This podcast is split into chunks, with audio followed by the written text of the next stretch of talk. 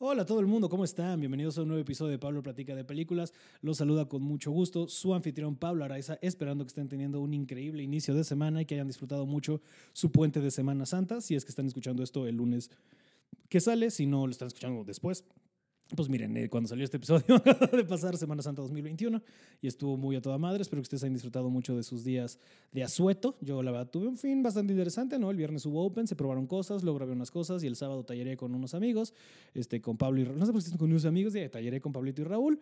Estuvo muy increíble, este, porque sí, le noté cosas, pero la verdad es que estoy muy entusiasmado con el material que estoy escribiendo y creo que estoy llegando a unas cosas bien chidas y como que estoy así, pues permitiéndome explorar otras ideas que antes me daban un poquito más de miedo o que no sentía yo que tenía la capacidad de explorar, entonces me estoy dejando ir ya sin miedo y con más este, honestidad. Entonces estoy muy emocionado por lo que se está saliendo. Este, y, y, miren, no quiero hacer muy, el intro este muy largo, porque el invitado de esta semana es el chingón de Bubu Romo, eh, la mente creativa, el maestro, el jefe detrás de la Caja Popular allá en Querétaro, el mejor club de comedia del país, el que debería ser el ejemplo a seguir para todos.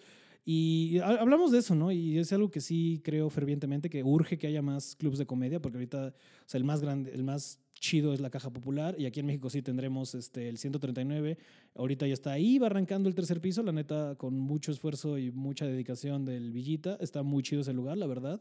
Este, se le augura buen futuro. Eh, pero el resto de los lugares son lugares que nos permiten hacer stand-up, no necesariamente clubs de stand-up, ¿sabes? Este, y de nuevo, muchísimas gracias a todos los lugares que nos abren las puertas y nos permiten un poquito de escenario, porque es neta verguísima. Pero yo sí creo que deberíamos de ya empezar a tener más de estos lugares en otros, en otros lugares del, del, del, país, ¿no? O sea, porque que solo esté este en Querétaro y, y es la verga y, y, debería ser el ejemplo a seguir a todos los que se construyan eh, siguiendo. Eh, pero sí, no urge que, o sea, que en otras ciudades y también en la ciudad deberíamos de tener un poquito más, este, deberíamos tener mínimo otros tres, cuatro este, esparcidos, ¿no? Porque la verdad estar concentrados en lo que es la zona, la zona centro, ¿no? Porque, bueno, casi todo pasa en Roma, Condesa, este, ahorita digo, este está un poquito más al norte, bla, bla, bla, pero yo creo que sí, o sea, te pueden tener uno como más al sur, tipo, ya sabes, o sea, no sé por dónde, pero sí tener más opciones de clubes de comedia, eh, yo creo que es este, necesario para el desarrollo de esta industria. Y eh, de nuevo, creo que la caja es el mejor ejemplo a seguir, porque Bubu le ha puesto mucho corazón y mucha buena onda y se nota, eh, porque pues Bubu es así, Bubu es un tipazo, un ser lleno de amor y este, de puras cosas chidas. Este es alguien que aprecio mucho, admiro mucho y respeto. Entonces, la verdad es que este episodio se puso muy verga. Dura mucho, entonces voy a tratar de ser conciso. Este, y sí, de nuevo, este, para los que estén escuchando esto a tiempo, eh, si quieren jalar a ver en vivo y del nuevo material que estaba hablando, nos vemos este 22 de abril en, la, en el tercer piso, justo. Eh, voy a hacer un show ahí como de, de, probar este nuevo show a ver cómo funciona. Digo, este, o sea, la verdad es que cuando hice un nuevo show, pues bueno, es como si yo hubiera subido algo a, plataformas, pero he estado reestructurando y estoy sacándole cosas que, por ejemplo, ya no estuvieron en Comedy Central o así, chistes viejos que por aferre y por este nervio a no sacar mejor material seguía diciendo, después de muchos años que dije, bueno, ya, ¿no? Entonces ando ahí, entonces, y más, más que nada la estructura, pero bueno, el caso es que el 22 de abril en el en, este, en el tercer piso. Eh, si quieren ir, escríbenme DM y yo les paso la info para reservar. Eh, igual, poquitos lugares y la chingada. Entonces ahí nos vemos. Y después nos veremos el 7 de mayo en la misma caja popular eh, con mi querida Gaby Navarro. Ese todavía no se anunció oficialmente, pero para ustedes, escuchas de este podcast, este, tienen un poquito de adelanto, un pequeño preview. Y mucho agradecimiento por escuchar este espacio. Este, y también muy emocionado porque hoy, el día que estoy grabando esto, en la tarde vamos a grabar el primer episodio del proyecto que estoy levantando con la señorita Grecia Castillo, que también espero que sea de su agrado y se ponga muy chingón. Yo le tengo mucho, mucha fe a ese proyecto y creo que podemos hacer algo muy verga. Este, entonces, sin más preámbulo, aquí los dejo con Bubu, que vino a hablar de The Invention of Lying, esta película de Ricky Gervais, que está en Netflix y me parece que también está en HBO. Entonces, si no la han visto, ya saben, pónganle pausa, vayan a verla y regresen. Este aunque como ya vieron la tendencia, este pues sí es este lo de menos, pero por si quieren tenerla fresca, porque si hablamos un poco, eh, un poco de, él y de Ricky Gervais y de su, de su approach a la comedia, entonces este pues nada, si lo quieren tener un poco más fresco, ahí está. Entonces nada, este sin más preámbulo, aquí los dejo con esta plática que tuve con Bubu Romo sobre The Invention of Lying.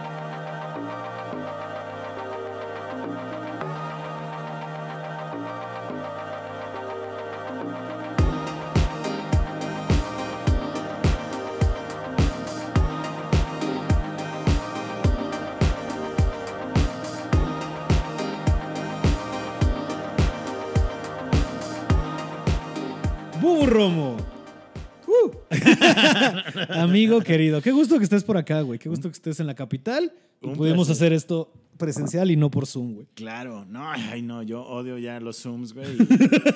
Necesito este cotorreo, por supuesto. Sí, ¿no? Este, o sea, yo creo que, yo creo que independiente, digo, ahorita nos clavamos a hablar de la caja y todo eso, pero creo que independientemente de los shows y eso, de lo que más extraño es lo que el señor Fernández denomina el rebane, ¿no? De estar aquí tirando mierda entre gente de la industria, porque a pesar de que tú y yo somos muy buenos amigos, no solo es la amistad de llevarnos chido y de, y de poder platicar contigo bastante agradable como siempre, sino de, pues tú entiendes, ¿sabes? Porque yo le trato de explicar a la banda nuestro mundo y es como... Es lo más aburrido. Siento que hace pasar con todas las industrias, ¿no? O sea, Además es que cuando estás con alguien que sabe y que conoce ya un poco del mundillo, das por sentado muchas cosas que en otro caso siempre tienes que estar haciendo las acotaciones, ¿no? Ajá. Como, como el pie de foto todo el tiempo. Entonces estás ahí y le dices, ah, mira, es que a veces agarras el micrófono y trae este tipo de cable, ¿no? Y entonces la gente es como de, ah, ok, es lo que les parece chistoso. Sí, sí, sí, sí, sí, sí, sí. Entonces sí, eh, y, y además esta onda en vivo, por supuesto, de- del cotorreo. Y eh, platicaba justo este fin de semana con, con Alex Fernández porque fue a la caja y no le tocaba show, ¿no? Oh, órale. Y dije, nada más vino porque extrañaba el chisme de Camerino, o sea, el, el pedo de Camerino, por supuesto, ¿no? ¿En el show de quién? ¿De Mir? De Fran. Al de Frank, claro. Ah, bueno, le- le- por supuesto que iban y, y grabaron ahí ciertas cosas y eso, pero, pero es que uno extraña mucho el Camerino. Sí. O sea, sí extrañas por su... Puso Fran Evia un, un tweet ayer que me ofendió, pero luego no. Porque dice, no extraño el escenario, sino las banquetas de los Ah, lugares". sí vi, sí vi, sí vi, sí vi. Y dije, puta, pero es que sí es cierto. güey. O sea, sí, es cierto que lo que extrañas es el cotorreo que te, Afuera da, del Woco. que te da la posibilidad de ese escenario, ¿no? Ujú. Sí, pues, y, y convivir. Es lo que yo una vez lo hablaba con Fran, este. Creo que aparte nos entendemos. Te lleves, o sea, niveles de cómo nos llevemos variados. Sí es un tema de que somos los raros de la clase, ¿sabes? O somos los niños raros Sí. que nos encontramos aquí. Es como de, ay, a huevo, tú entiendes estas cosas que los demás no, ¿sabes? Este, y está Claro. muy verga, güey. Sí. Y a mí me pasaba de repente aquí, por ejemplo, que, bueno, yo soy de Querétaro y de repente venir a Ciudad de México no era tan común. Entonces me pasaba que estaba un martes en un Open ahí en el Woco y de repente me veían afuera en la banqueta y eran, ¡Hey, Bubu! ¡Qué chido que estás aquí! No nos volvíamos a ver el resto de la noche, pero era como agradable saberte bienvenido también. Sí, ¿no? sí, o, sí, o sí. nada más ver a alguien y saber que ahí está, como de, ¡ay, sí, a huevo, ahí anda el Bubu! ¿no? Ajá, ajá, ya, ajá. Eso era chido siento que hemos perdido mucho esa como posibilidad de encontrarte a alguien en la calle. Eso, eso es algo que eso es lo más grande que se ha perdido. El, sí, ya no hay eh, este jangueo espontáneo, ¿no? Ya siempre es, pues por, por obvias razones de tenemos, nos vemos aquí, dentro de estos limitantes de tiempo. Ahora todas son como citas programadas, Ajá. desinfectado, ¿no? Ya llegas así con, con tu paquetito de desinfección. Ajá, ajá, sí, sí, sí, sí, sí. Y, tiene que ser así, güey. Y además, yo ya hasta digo, ¿cuánta gente va a haber? ¿No? Y ya se me dicen, no, pues van a estar 10. Digo, ah, bueno, no voy. O sea, Mm. yo paso luego, ¿no? Así de duro andas tú de cuidado. En pedas, sí. Ok. En la peda, Sí, bueno, o sea, sé que el negocio es otra cosa, ¿no? Pero. Pues en el negocio tienes que hacerlo y tienes como muchas reglas para Ujú. cuidar, ¿no? Y separar a la gente y todo. Pero, pero en la peda sí no, no quiero estar con más de cinco personas. Órale. No. Más de cinco ya dices, ¿es tu límite ahorita? Como que sí. O sea, por ahí podría evaluar. ¿Ya tuviste susto? ¿Tuviste Que algo? cinco. He tenido un par. Eh, No me ha dado para nada, pero. Órale. Sí. ¿Y en una de esas crees que ya fuiste de estos que le dio y ni se enteró? Fíjate que justo por eso en diciembre me hice examen de anticuerpos. Ajá. Y no, No te ha dado. no. Mira. No me ha dado. Entonces, no Cumpliste sé. el año. Bien, bien. me, me bien. pu- me puse un poco triste, ¿eh? Me- Primero me puse un poco triste porque yo dije, me gustaría que ya, eh, ya me hubiera dado. O sea, está Sí. chido no haberme enterado. Uf, wow. Ujú. ¿No? Pero, pero me puse un poco triste cuando me dieron mi resultado negativo. De puta madre, porque todavía me puede dar, ¿no? Sí. Que luego no, no hay garantías, ¿no? Pero bueno, entonces eh, sí, me puse un poco triste y ahora que cumplí el año sin COVID, dije, wow, me voy a hacer un pastelito de, A co- huevo. de COVID. Una peda de 25 personas. Exacto, ya. de la libre. Sí. Sí, claro, y bueno, y también entiendo que si en tu vida personal lo quieres llevar así, porque pues sí estás expuesto por la naturaleza del business a más gente. Es que además, para mí enfermarme representa la posibilidad de cerrar la caja, Mm, ¿no? Porque pues con los con las personas con las que trabajo, los meseros, Mm. o sea, todo eso. Entonces, como que sí trato de ser muy consciente Claro, claro. de que enfermarme yo representa mucho para la caja. Para, sí, y para, mira, la escena, Bueno, sí. la extensión que sea, ¿eh? sí, sí, sí. Porque sí, o sea, va- vamos a, vamos antes de, de avanzar, de hablar de lo maravilloso que es el lugar que has construido. Este, y por ejemplo, en tu toma, en toma 1 lo hablaste un poco, pero por si alguien no conoce el camino, me gustaría hacer una recapitulación bien rápida de cómo llega, primero cómo llegas tú al stand-up y cómo llega de este bar, esta cantina tan enigmática y mágica como el Chavo Invita a lo que ahora es el mejor lugar para hacer comedia en el país, indiscutiblemente la Caja Popular. Qué chido. Pues mira, yo creo que un día deberíamos dedicar un episodio de algo, no sé de qué, a Chava Invita. Mm, Porque yo creo que Chava Invita sí marcó como un parteaguas para, para muchas ondas. Nadie confiaba en salir de la Ciudad de México. O sea, era como salir de la Ciudad de México para qué, ¿no? Y es- era ir a un botanero, ir a una marisquería, era, era ir a que, a que te presentara subiéndote a una mesa. sí, sí, sí, sí, sí. ¿No? Yo además, o sea, me acuerdo el nervio de subirme en una mesa a dar show, y sentir que se me movía el piso, literal. Eh, Entonces sí, hace justo ya nueve años que empecé a organizar los shows en Chava Invita, una cantina que era de 1944, Ujú. eh, súper emblemática de Querétaro, que cerró ahora con, No en- tiempos de COVID. Sí, sí, sí. Sí, sí, me acuerdo que Eh, posteaste algo. Qué mamada. güey. Y, y cerró, pero fue un lugar al que yo iba porque para mí era una cocina económica. güey. O sea, Mm. yo iba, pedía una cheve y me llevaban un plato ahí de botana y decía, ah, entonces con Esta dos la- cheves ya comí. ¿no? Esta es la vida. Sí, sí, sí, sí. Yo me sentía que estaba hackeando a la vida. Así. Dije, es que, ¿por qué no enseñan esto en la escuela? Sí, O sí, sea, sí, sí, sí. y eh, en algún momento le dije a Chava, oye Chava, pues yo veo que aquí no tienes como mucha gente, ¿por qué no me dejas los viernes en la noche o los jueves en la noche organizar shows de comedia? ¿Cuántos años llevaba abierta, perdón? ¿Chava invita? Ujú. No, desde 1944. Ah, la verga, ok. Sí. Entonces, eh, pues me dejó hacer los shows ahí y fueron shows increíbles. De hecho, tú fuiste al segundo, tercer show. ¿Cuál fue el primero? El primero fue el Cojo Feliz. ¿Ok? Después fue el Chaparro Salazar. Órale. Y después eh, fue el show de Manchita, en el que fueron Juan José Covarrubias y tú. En esa época Ahí cuando... nos conocimos, o sea, hace nueve años que nos conocemos. Wow, qué chingón. Y la neta, muy chido, o sea, me- tengo como muy, muy buenos recuerdos de ese show, de la peda, de los tacos después de la peda. Había como toda una dinámica ya bien chida en la que además se quedaban a dormir en mi casa. Sí. Entonces generaba como una cercanía que yo extraño un poco y que curiosamente ahora, estos tiempos covidiosos, eh, me permitieron regresar a hospedar gente en mi casa. No. O sea, ahora que han ido... Yo amo. Sí, de repente van y me dicen, ah, yo prefiero quedarme en tu casa en vez del hotel.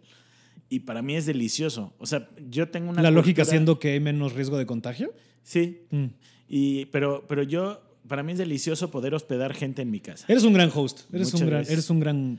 Lo, lo disfruto Anfitrión. mucho. Para mí despertar y echarme un cafecito con la persona que está ahí y echar el cotorreo tres horas en el patiecito, uf, para Sí. mí es, es No, una y tienes un hogar muy agradable. Tu colección de cactáceas de cactáceas. es algo muy impresionante. Y ahorita tienes un trip de, de peces, ¿no? Sí, O sea, tengo- que ya hiciste todo un cuarto, una. Una locura, porque en la pandemia resulta que me puse. Es que soy, soy un clavado de repente.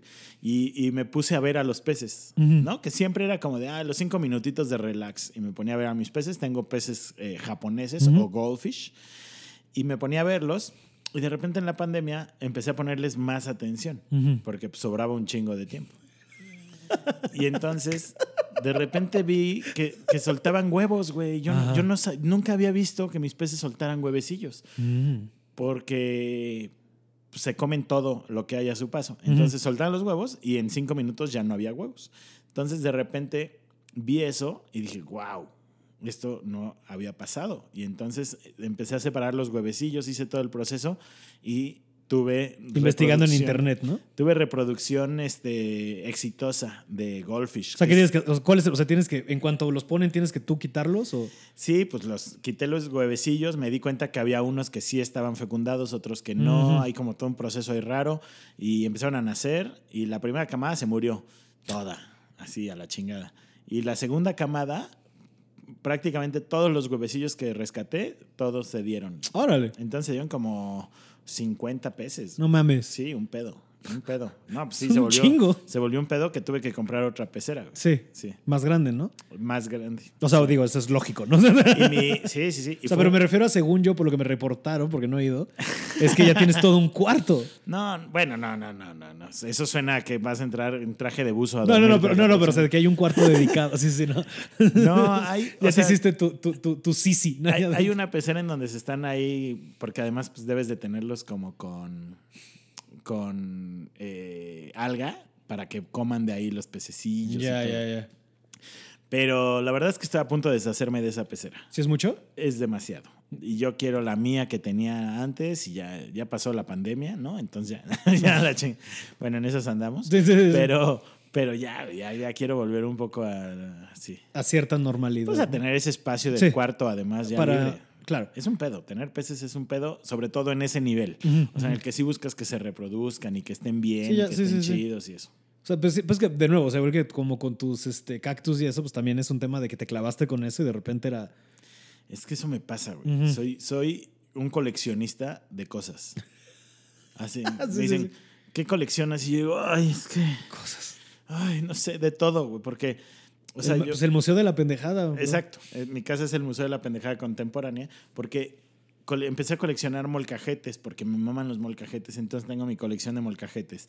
Luego empecé a coleccionar los cactus. Luego ahora con el rollo de los peces. Ahora ya tengo otros tipos de plantas. Ahora tomé clases de cerámica, entonces estoy coleccionando también tazas y cuencos y cositas así. Y entonces todo se vuelve en colecciones y es un pedo. Es Está horrible. Eh, Sí, pero O sea, es me- Maricondo, Maricondo se vuelve loca conmigo güey, sí, porque sí. llega y me dice, ¿esto te hace feliz? Y yo, sí, sí. porque todas mis colecciones me hacen muy feliz. Claro, claro. Sí, pedo. sí, sí, eres, eres, eres un clavado. O sea, yo creo que pues por eso y esa atención al detalle es que has llevado, Sí. Chavín, vi- regresé porque sí nos tanto, a, a lo que es la caja, ¿sabes? Creo que sí Claro. es una. Pues, o sea, como.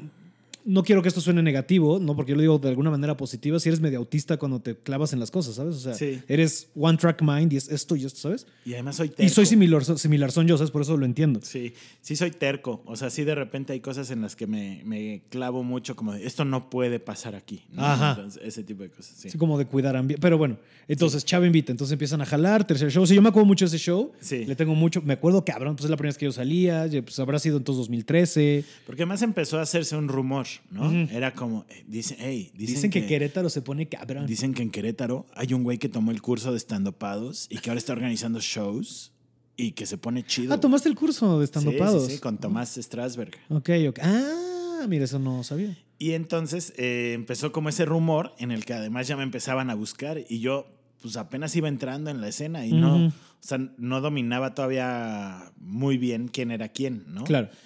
Eh, no solo quién era quién, sino entender quién sí tenía un show y quién no. Porque eso es, es complicado hasta el día de hoy. Sí. Me cuesta trabajo porque de repente ves a alguien que es muy cagado, pero lo has visto 15 minutos y dices, no sé si tiene todavía la capacidad o la posibilidad de mantener ese ritmo que vi por 15 minutos Una hora. durante una hora o durante 45 minutos. Entonces de repente hay mucha gente que se acerca a, a pedirme fechas que yo digo, es que no sé, no sé todavía si tienes esos 45 minutos, ¿no? Eh, entonces, bueno, empecé a organizar shows, empo- empezó a volver como grande, Chava Invita, empecé a organizar, eh, durante dos años organicé por lo menos un show al mes, Mm. porque en ese momento la escena, la verdad es Sí, que sí, tampoco daba para más que eso. Para viernes. Ajá. Eh, al principio eran solo mis amigos los que iban, o sea, yo era medio conocido en Querétaro y entonces empezaban a ir mis amigos, después empezaron a ir desconocidos, o sea, al cabo de un año me di cuenta de que ya no iban mis amigos, Mm. porque lo sentían repetitivo. Por, por- Sí, porque solo había tanta gente que podías llevar. Exacto. Y, y ahí fue, yo era publicista, entonces eh, Tal cual molcajete. el Molcajete Studio. Eso. y, y de repente, pues unos cuates para los que yo trabajaba eh, me dijeron, oye, tenemos un bar que ya está a punto de quebrar y queremos que tú nos ayudes a pensar una idea para ese lugar. Y yo dije, güey, pues lo que estoy haciendo en Chava Invita podría irse Súper perfecto ahí. Yo antes dije, le voy a ofrecer a Chava Invita que nos asociemos Ujú. para que hagamos esto ya en forma y yo ser parte también de la cantina, de la familia Invita. ¿no? De los invita de toda la De vida. los invita de toda la vida. Bubu invita iba a ser. Este. Y llegué con Chava y Chava me dijo que no. Y entonces yo le dije a. Yo le dije a Chava que. Que si no nos asociamos, entonces yo prefería irme y llevar todo a otro lado. Yo ahí dije, me va a hacer un dramón, Chava. Y no, me dijo, ah, sí, bu, qué bueno, Bubu. No, sí, mejor, muy bien. Y yo, ¿cómo? va. ¿Por qué no me está, por qué no me está rogando que me quede? ¿no? Sí, sí, sí. Pero pues son los invita. Ya sabes Sí, cómo ellos, son los invita. ay, tú sabes. No, de sus modos. Y entonces eh, abrí, junto con los que en ese momento fueron mis socios, eh, abrí la caja popular. La idea es que íbamos que era un bar de rock, ¿no? Antes. Eh, sí, como una onda medio indie, medio alternativo. ¿eh? ya. Eh, era un venue, no era, no era propiamente un bar, era Ah. un venue. Quería, querían que fuera más como este concepto de conciertos, ¿no? Y entonces la gente parada, pero para ver el concierto y luego ya se iban todos. Y hicimos, acabo de publicar, justo hace siete años, hicimos lo vi. un show de prueba en el que estuvieron Diego Sanasi, Roberto Flores y Eduardo Talavera, y yo abrí ese show. Y era como, pues vamos a probar, a ver si la gente va a un bar en vez de ir a una cantina. Y fueron, pues, y Sí, se, se llenó. Se llenó, ¿no? Sí. Y resulta que fue la noche que más vendió ese bar. Órale. Entonces como que dijeron, no, ya, güey. o Pues sea, es esto. Viene gente que consume más que cuando vienen al venue. Ajá. Y entonces eh, armamos así la... Porque se presta mucho más, yo creo, o sea, si ahora que lo pienso, ¿no? O sea, se presta mucho más para estar echando ahí el trago en lo que escuchas el show que un concierto. Es que el concierto es muy chelero para empezar. Ajá. Sí, Y- aquí te piden el pomo. Y el show sí hay que el pomo, que la coctelería, puede entrar un poquito más incluso de consumo de alimentos, Ujú. cositas así. Entonces sí, cambió por completo la, la dinámica. Y la idea es que íbamos a hacer una prueba de un mes y si funcionaba, pues seguíamos y si no, pues ahí moría. Y se hizo la prueba del mes, funcionó y nos seguimos. Hasta tres años después que ellos decidieron salirse del proyecto y me quedo yo con el proyecto, chido, y se queda la caja popular y cumple, este año cumple siete años. A huevo. Verguísimo. Sí. Pero, o sea, pero ¿en cuándo, cuándo cambió de lo que era Púa a la caja? O sea, ¿cuándo le cambiaron el nombre? Eso no me acuerdo. E- Ese show de prueba lo hicimos en, en marzo hace siete años. Y eh, en octubre, el 30 de octubre, se abrió la caja popular. Ok. Va, va, va, va. Pero a ver, antes de seguir, porque la historia de la caja es una locura. ¿Cómo llegaste tú? O sea, ¿cómo dijiste? O sea, ¿qué viste que dijiste quiero hacer stand-up? Para tomar el curso, pues. Eh, yo tuve una época muy ruda en mi vida porque se murió mi mamá, me fui de viaje. O sea, se murió mi mamá y yo dije, no me voy a quedar con ganas de hacer cosas que siempre he querido hacer. Y yo siempre había querido irme a vivir a Barcelona. Entonces, ¿Por qué eh, Barcelona? porque alguna onda ahí medio romántica, porque mi, mi abuelo era catalán, yo no conocía a mi abuelo, pero me decían que había muchas expresiones y muchas cosas mías, como De similares de mi abuelo. Este, mi calvicie. eh, Es muy europea tu eh, calvicie. sí, está muy cabrón porque hay- tengo una foto en la que comparo mi cráneo, o sea, mi calvicie, con la calva de mi tío y la calva de mi abuelo. Y es la mis- Es la misma. Es el mismo La patrón. misma cabeza de beluga, güey. Qué así, cagado. La misma. Yo, digo, Cabeza de beluga. yo le digo la cachaudífonos, güey, porque tenemos como una hendidura aquí, así, que es la cachaudífonos. güey. Y, y, y- y bueno, entonces como que siempre me sentí como muy ligado y yo siempre había tenido ganas de ir a Barcelona. Como a los 20 años tuve una chamba que me pagaron bien y me fui con mis amigos a, a Europa y yo mi destino obligado era Barcelona y me quedé un mes en Barcelona y me pareció espectacular. Ah.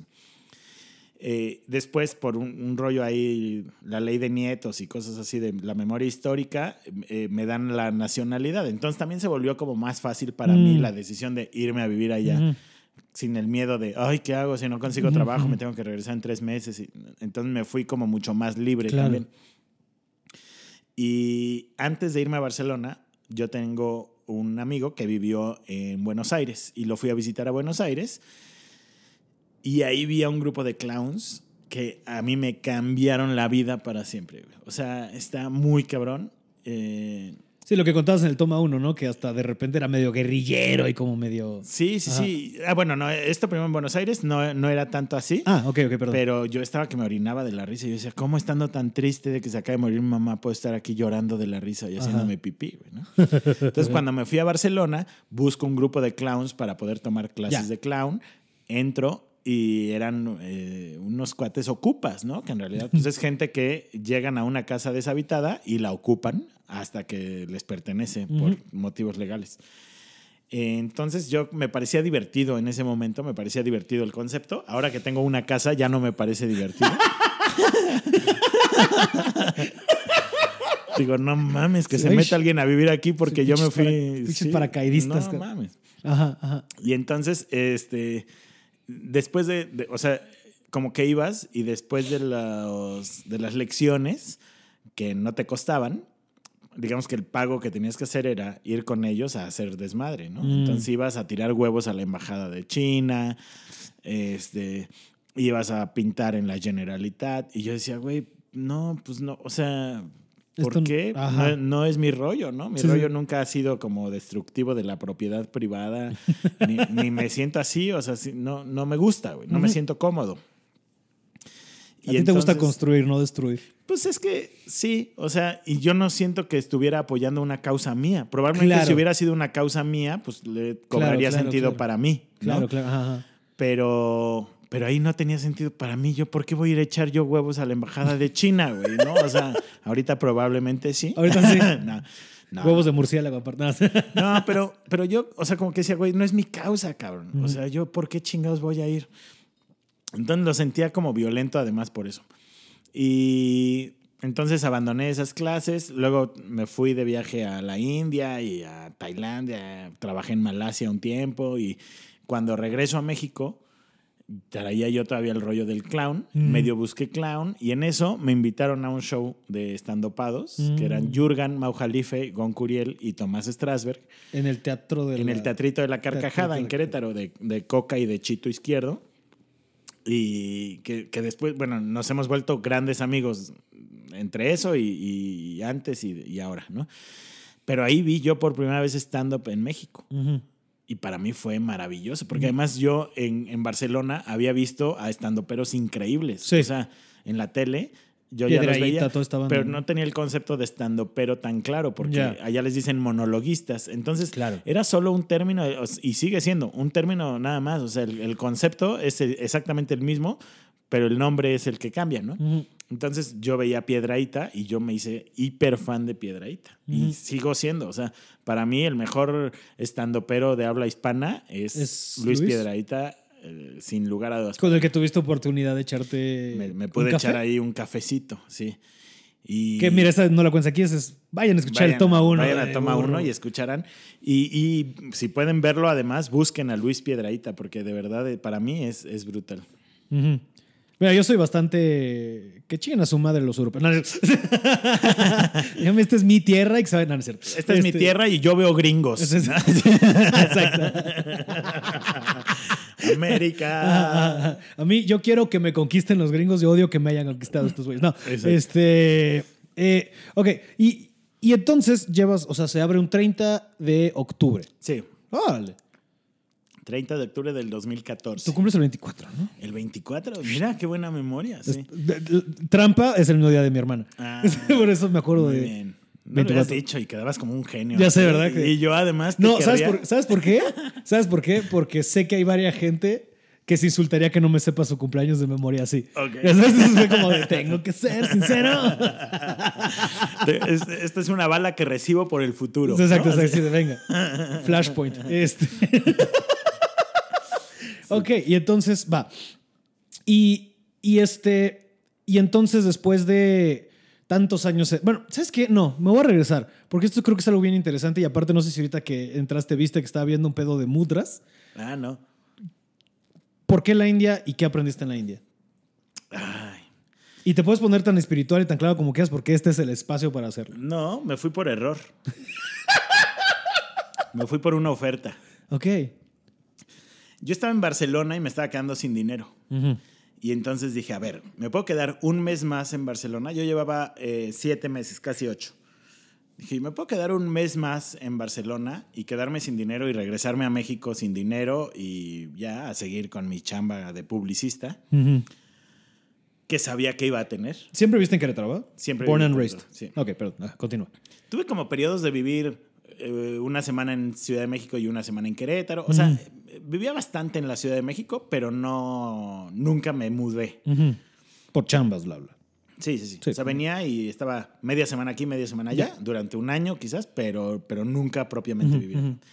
Eh, entonces estaba allá y dije, bueno, me regreso sin dinero o me quedo un mes más en Barcelona o busco un país tercermundista al que me pueda ir y me rinda el dinero que estoy ganando, porque yo seguía trabajando cosas de México Mm. y que te paguen en pesos y gastar en euros es muy mal negocio. Sí, Por sí, si alguien sí, sí, aquí lo está pensando hacer, a menos que gaste- ganes millones de pesos, es mal negocio.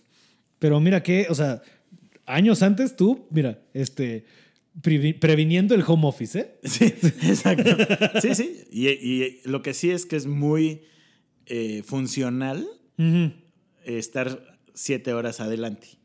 Ah. Porque me mandaban la chamba y entonces yo la entregaba en la madrugada. Entonces cuando ellos llegaban a su oficina, Ya estaba resuelto el pedo. ya estaba resuelto lo que me habían mandado a las seis de la tarde. O sea, entre que ellos salieron de su oficina y llegaron, yo había hecho la chamba. Eso está muy verga, ¿no? que era algo pensado que nadie más podía hacerles, Mm, digamos, mm. por, porque, la gente está durmiendo aquí. Exacto. En este hemisferio, si quieres verlo. Ajá. Entonces, eso era súper funcional y yo tenía mucho tiempo libre también, porque después yo acababa la chamba temprano y ya me iba yo a pasear y todo y regresaba en la noche, veía lo que me habían mandado y lo hacía.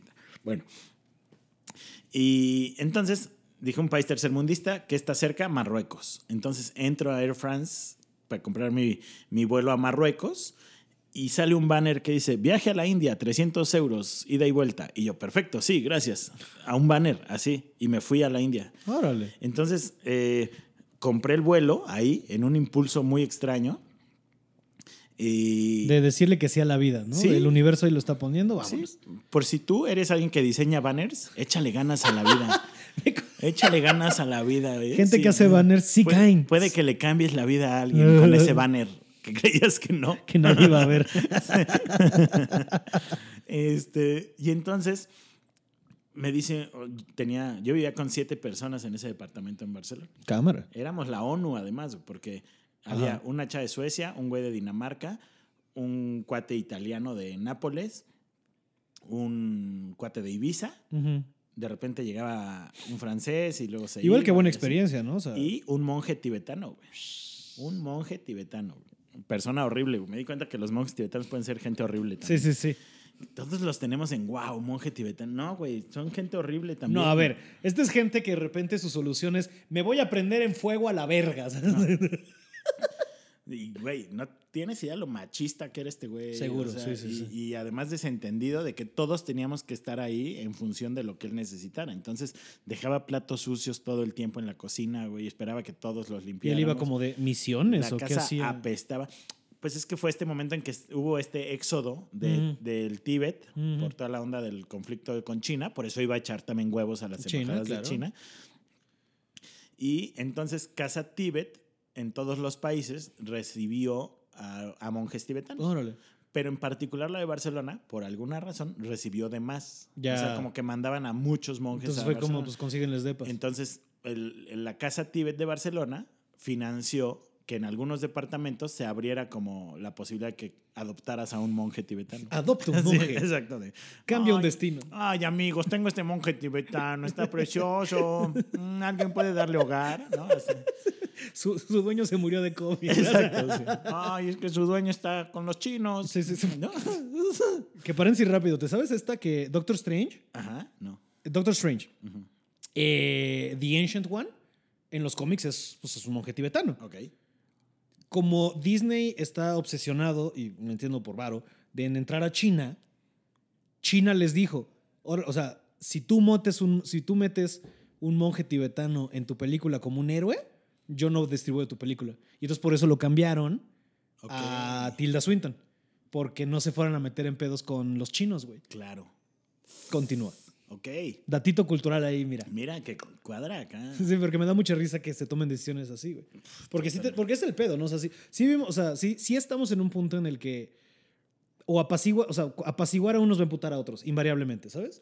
Y estas son, y las decisiones de negocios que se toman, pues, o sea, por quedar bien con los chinos son cabronas, güey. Sí, son esos tiempos y además son tiempos en los que comprometerte con una causa es un pedo. Sí. Cualquier causa. Cualquier causa. Entonces, a menos que te que, sea tu causa directa, es un pedo meterte en cualquier causa. Sí, estoy de acuerdo contigo. Eh, entonces, bueno. Pero entonces al banner. Eh, sí, y, y, mi cuate de Ibiza, que había ido un año antes a la India, me dice, pero ya tienes la visa. Y yo, ¿qué visa o qué? La India yo no creo que pidan visa. es tercer mundo. por favor. México no ha de pedirle visa a nadie. Ah, Exacto. Y en mi ignorancia total, pues sí, Entonces pido la visa. Yo salí en dos semanas, güey. Entonces pido la visa, la pido como español para no hacer todo el trámite en México. Y entonces me llega la visa un día antes de salir. Un día antes. Salgo, me voy a la India y fue maravilloso, güey. O sea, sí me cambió la vida muy cabrón. Pero yo no iba en una búsqueda espiritual. ¿eh? Ok, ok, ok. Encontré allá cosas muy cabronas, pero no me las dio propiamente la India, me las dio que estaba viajando solo y que durante tres meses estuve en la India viajando solo, güey. tres meses. Estuve, tres meses eh, divididos, porque primero estuve un mes. Luego me ofrecieron una chamba en Kuala Lumpur, en Malasia. Me fui dos meses a trabajar ahí. ¿Qué te ofrecieron? Eh, estuve en una empresa que se llama Lazada, que Lazada es... Hacen carne, ¿no? Es Lazada. pues fíjate que Lazada sí es por la palabra en español lazar, o sea, sí es por lazada. Mm. Eso no lo saben los, mis amigos asiáticos, pero lazada es el Amazon del sudeste asiático. Ok, ok, ok. Y, la competencia del Ibaba del... Ok, ya. Sí, sí, sí. Ok, ok, y entonces eh, se llamaba Lazada por, porque era atrapar, o sea, era como atrapar las ofertas. Y por mm. güey, un pedo que no entendí de dónde salió nunca, pero así fue. Pero tú de cámara. yo, yo era el publicista. Ah. A mí me mandan para ser del equipo creativo. En ese momento... ¿Cómo dieron contigo? Un amigo que yo conocí en Francia en un viaje, eh, que es italiano, lo llevaron de director de financiero. Ok. Y estaban buscando, honestamente, en ese momento, esa empresa era un fraude. Era una empresa que estaban creciendo y que estaban contratando gente a lo idiota para que llegaran inversionistas y vieran que estaba montada la empresa y cobrarla a un sobreprecio muy cabrón. De hecho, su tirada era, no sé si sucedió, que la comprara Amazon. Ya. Entonces, habían contratado a 500 malayos Y la idea era que todos los del equipo de arriba, digamos, todos los, la, gente de, administrativos y eso, fueran europeos. Mm. Entonces me habló mi amigo italiano y me dijo, nos surge un publicista y aquí nadie conoce publicistas. y no puede ser de aquí, o sea, no podía ser más sí, sí, sí, Entonces, ¿todavía estás buscando trabajo? Porque yo en Barcelona, él sabía que yo estaba buscando trabajo. Me dice, ¿todavía estás buscando trabajo? Y yo, eh, sí. Y me dice, te van a hablar ahorita para entrevistarte. Entonces me hablan, me entrevistan, me dicen, sí, ya quedaste contratado, te vamos a mandar tus boletos para que vengas a Kuala Lumpur. Y yo, perfecto. Terminé la llamada y me puse a buscar dónde chingado estaba Kuala Lumpur porque no tenía idea. así fue, o sea, y, era como una época bien chida en donde podía decir que sí a cosas, ¿no? Claro. me siento todavía un poco en esa época, lo cual se me hace chido. O sea, estamos hablando de hace, pues tiene que ser mínimo 12 años. Esto hace 11 años. 11 años. Sí, 10 años. ¿Tendrías 23, 4? No. Tenía 26, 25, 25, 26. Y entonces, estás en ese momento, ¿sabes? En el que se vale todo eso, ¿sabes? O sea, huevo, güey. Y entonces me fui súper chingón, un encontronazo cultural, porque Malasia es 70% musulmán. Órale, órale. Sí, mucha gente no sabe eso. Es como un rollo bastante relax de, de la musulmanía. no hay tanta manía. Perdón, perdón a los musulmanes por decir musulmanía. Pero. Eh, Dudo mucho que nos escuchen musulmanes. Eh, Aunque te voy a decir que. sorpresivamente, cuando salió. Ya ves que está todo el año en review. El disco que yo tengo de que mando material en Spotify, me salió que mi audiencia que más había crecido el año pasado había sido en Egipto. Ok, mira. Y yo, Va, va, va, va, va. Sí. Alu, ¿cómo dice este? Salo Malak, ahorita se me fue, ¿cómo se dice? Ali, va, va, va. Así dice Ali. ¡Ah! Ali, va, va, va, va. Ok. Y, y entonces, para mí fue un encontronazo porque yo no sabía muchas cosas. Yo de repente empezaba a escuchar la alerta sísmica a las 3 de la mañana y resulta que eran los cantos Sí, ay, que- musulmanes. Ya, dirígete al- suena parecido. sí. Y entonces era un De pedo. dirígete a Meca, ¿no? Yo vivía, sí, yo vivía al lado de las Torres Petronas, que son uno de los íconos de la arquitectura mundial, Ujú, ¿no? ujú, Un ujú. edificio altísimo. Y vivía en un piso 36, un pedo así. Era brutal. O sea, yo estaba viviendo en una Qué cosa locura, que yo no güey. entendía. güey, Pero Ujú. además era como de la noche a la mañana llegué ahí, ¿no? Y la chamba era muy pesada. Empezábamos a las 8 de la mañana, salíamos a las 8 de la noche y no había más que media hora para comer. Pero yo vi que había como un coffee break, onda a las 11, entonces yo me salía, como que al principio nadie se salía y, y yo cuando veía que todo el mundo se iba al coffee break, yo me iba, güey. O sea, Ujú. como que todos los extranjeros se quedaban y yo decía como de, no hay que ser tan clavados tampoco, güey. O sea, no, no porque seamos de administración nos tenemos que quedar, ¿no?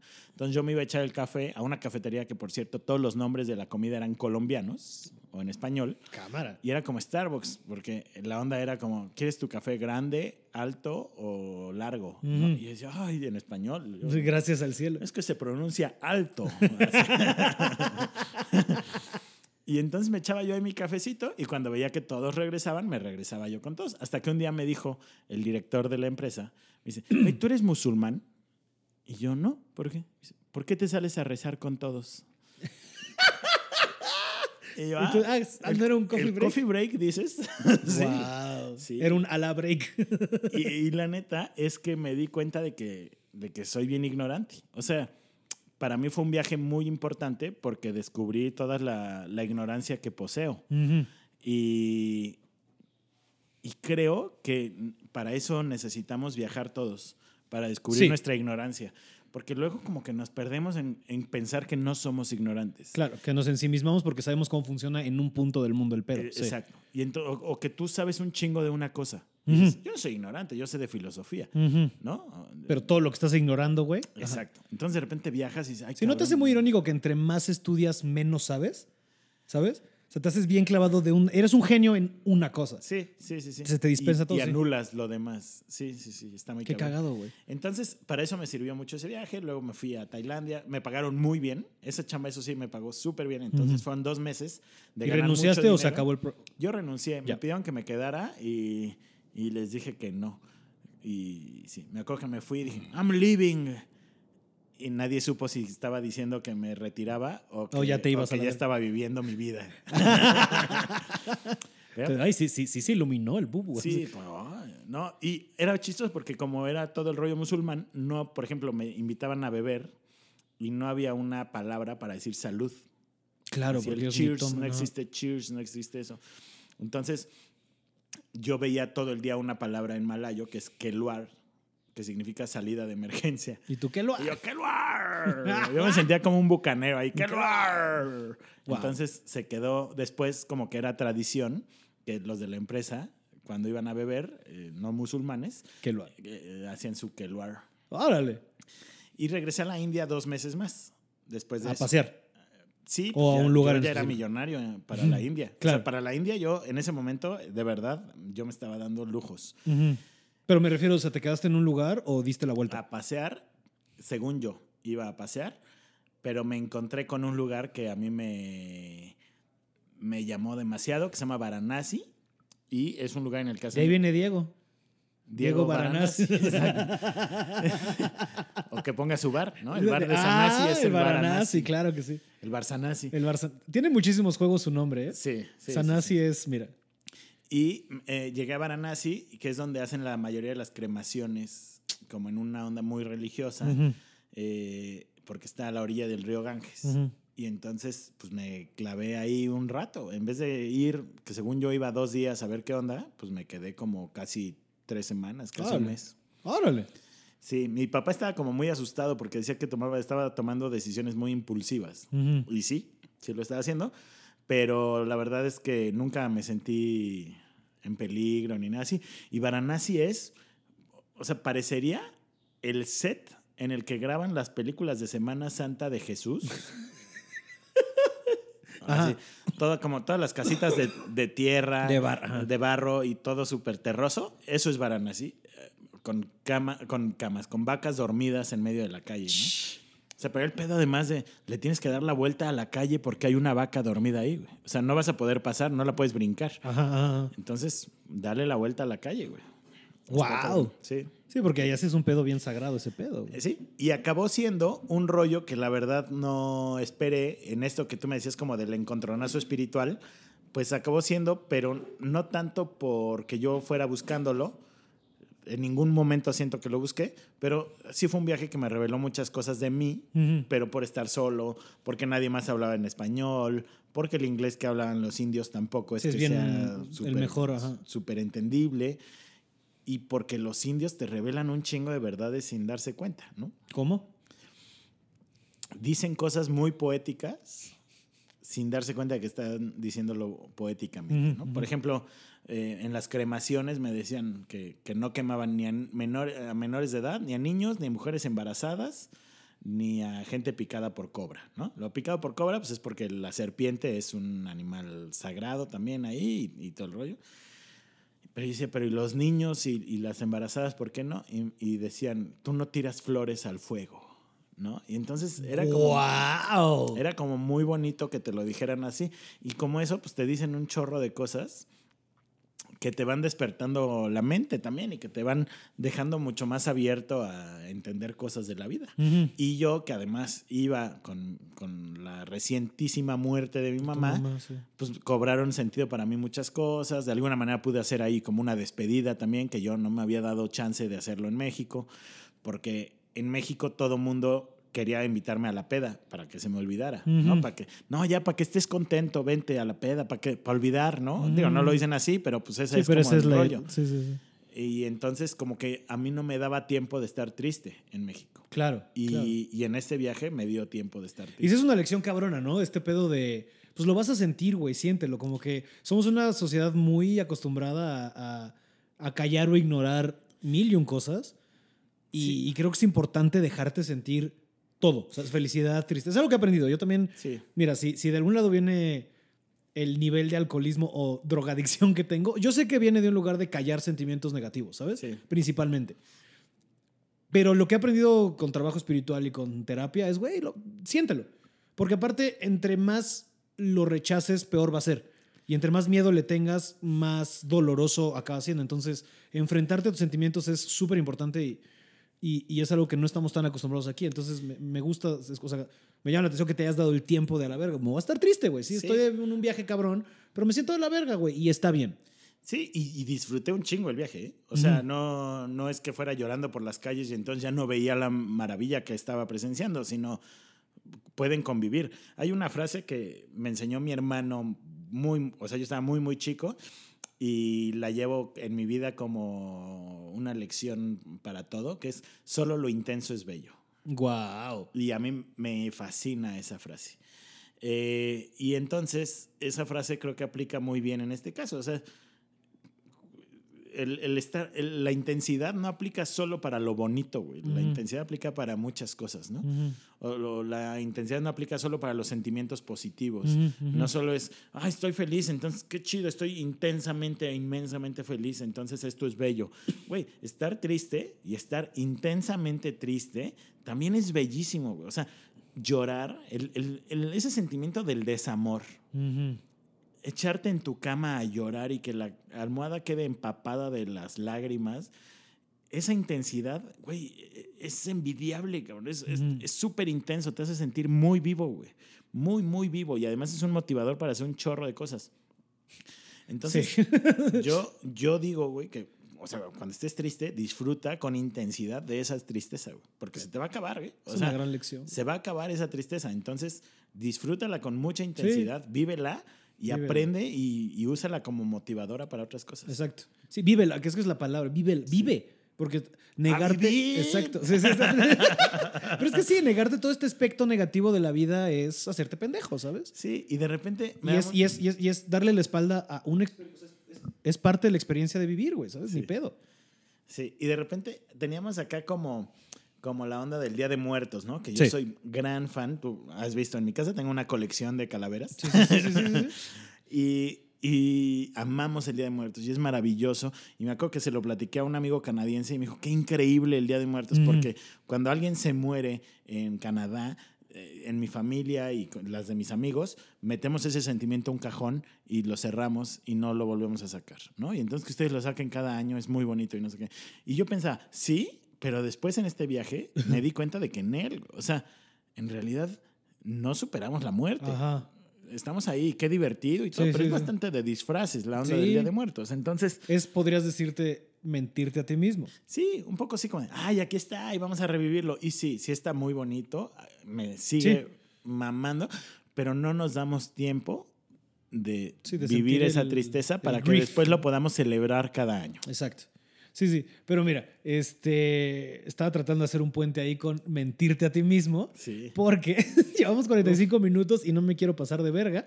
Este, porque tienes un camino muy interesante, güey. Y, y- y ahorita nada más para meterle y para que la gente no me diga de pinche Pablo, güey. Ya, ya nadie habla de las películas. Sí, exacto. Pero de la película que tú querías venir a hablar cuando te pregunté fue de The Invention of Lying, ¿no? Sí. Del señor Ricky Gervais. Sí, ¿Por qué esa movie? soy un gran fan de las mentiras. Es a huevo. me maman las mentiras. Me encantan, güey. Así, me parecen uno de los ejercicios creativos más chidos que hay en el mundo. Y creo que puedes descubrir la creatividad de alguien en la forma en la que te cuenta una mentira. Eh, Pero tú no eres un güey mentiroso. no, creo que soy un güey mentiroso eh, en onda de mentiras divertidas. Ok, sí. Eh, por ejemplo, tengo un tour de mentiras de Querétaro. Ok. Y entonces le digo a la gente, este es un tour de mentiras. Sí. Que básicamente es igual que el otro, solo que estoy reconociendo que son mentiras, ¿no? O sea, no es que en el otro no haya mentiras, en el otro también. Claro, Maximiliano, por favor, no vamos a creer to- todo eso completo, no sé. Entonces, Sí. soy un gran fan de las, de las mentiras y de la estructura de la mentira. y Como de trabajo eso. de ficción, por así Sí, decirlo. Ok, ok. Sí, sí, sí. Entonces me, me fascina. ¿De dónde viene? Eh, no sé, creo que sí es una onda creativa. Eh, por ejemplo, me gusta mucho disfrazarme. Mm, Eh, y, Mm. y no, no lo hago tan comúnmente, pero, pero disfruto esa onda, disfruto el rollo de engañar a alguien y luego revelarle esa mentira. Me parece súper cómico, güey. Ujú. O sea, me parece súper divertido. Y yo me acuerdo que desde Mm. chiquito me platicaban en mi casa que mi abuelo, el catalán, eh, se disfrazaba. Eh, eh, recibían en la casa mucho a, a gente que venía de Cuba y de España después de la guerra civil y recibían gente ahí. Y entonces, como no conocían a mi abuelo, sino era la referencia de, ay, don Andrés, que ahí Mm. te recibirá y tal. y entonces llegaban y mi abuelo los recibía disfrazado. A veces era el jardinero, a veces era un cuate de quién sabe dónde, a veces era una señora. Y entonces los engañaba y después en algún momento de la cena revelaba que era él y, De- todo, y todos reían. ¡Ja, ja! Qué buena onda. Ahora, ok, perdón, termina. termina. No, entonces creo que eh, tiene como ese sentido cómico también para mí que es Claro, es que lo que te decir, porque o sea, si nos vamos a- a- al- al- al- al camino evolutivo de la risa y de dónde viene, la risa viene de eso, como de, de nuestros antepasados, eh, eh, otro tipo de mamíferos, este, que era, o sea, la risa evolutivamente viene de un lugar de, se escucha algo aquí, todos, verga, es un jaguar. Ah, no fue un jaguar, entonces sonreían, ¿sabes? Como que enseñar los dientes era todo chido, güey, ¿sabes? Sí, sí, sí. Entonces creo que va de, esa, de la mano de lo que me estás diciendo, güey. Sí. Es una manera muy interesante de ver la mentira, ¿sabes? Este, porque yo tengo una relación muy extraña con la mentira. O sea, yo trato de ser un güey estúpidamente honesto al punto que también lo he aprendido o sea, en mi hiperhonestidad o lo que yo percibía como una hiperhonestidad, me estaba mintiendo a mí mismo, número uno, como primera facción de la mentira. Número dos, sí caes en imprudencias, ¿sabes? Sí. Porque hay cosas como ser muy honesto, pero tienes que ser selectivo en dónde eres honesto, porque sí te puedes pasar de verga, Sí. ¿sabes? Y hay gente que no necesita escuchar, sí, mamá, me metí perico. No, tranquilo, Pablo, sea, pues irte un ejemplo. Ajá. Pero que yo tengo la mentira, justo tengo es una relación muy complicada porque algo de lo que más me ha abierto los ojos y hacerme reevaluar toda mi existencia ha sido que ya un poco más grandecito, estoy hablando como a los 23, o sea, hace como 10 años, he encontrado que mi familia es bien mentirosa, ¿sabes? Y bien mentirosa no solo en comparte, oh, comportamentalize este, la información. Ok. O sea, como de esto lo decimos, esto no, para que los niños. Porque mi mamá, o sea, sí le caché que viene de ese lado mucho Mentira de. selectiva. Exacto, ¿sabes? De mejor no les digo tal para que no se preocupen y no sé qué. ajá. Pero sí le he cachado choros enormes, o sea, de que, o sea, ¿quién me educó? Y tengo que reevaluar muchas cosas porque, o sea, por ejemplo, una pendejadita que le caché hace no tanto que fue como, está hablando por teléfono con ella y este... Y me dice, ay, espérame, es que vengo a cobrar, porque ella, te- ella como que se quedó con la administración de las cosas que dejó mi abuelo. Entonces tenemos, hay una plaza ahí en Cuerna, tienen, está una plaza ahí en Cuerna. Y me acuerdo que está hablando con y me dice, no, espérame tantito que tengo que, tengo que cobrar un dinero, ¿no? Y esto como que me dice, pero a ver, no me cuelgues, ¿no? Y como que deja el celular y de, no, don Alberto, es que, ¿sabe qué? No, no me puedo bajar porque, híjole, traigo algo de la espalda y no sé qué. Me dice, a ver, Pablo, ahorita te marco, me cuelga. Y me marca como a los 15 minutos. Oye, te hablo para que no te preocupes, estoy todo bien, solo me dio flojera bajarme del coche. Y yo, verga más, ¿cuántas de esas no has contado, sabes? Este, Exacto. o sea, ¿sabes? Este, familiares que esconden cosas de los demás y, y, y- y lo noto desde mi abuela. O sea, lo empecé a notar como de puta madre, cuántas cosas no han mentido. Y luego ahorita no me voy a desplayar en eso, pero he llegado al punto de creer que viene de que mi mamá es hija de mi abuelo, pero no es hija de mi abuela. O sea, yo tengo esa teoría de conspiración dentro de mi familia por varias notitas que he dado. Al punto, es verdad, o sea, como en grandes rasgos, eh, yo me enteré hace como tres años que mi abuelo tuvo una hija que es más grande que todos mis tíos. O sea, y no estoy tan seguro si fue prematrimonio o post a mi abuela. Ahora, paréntesis también ahí.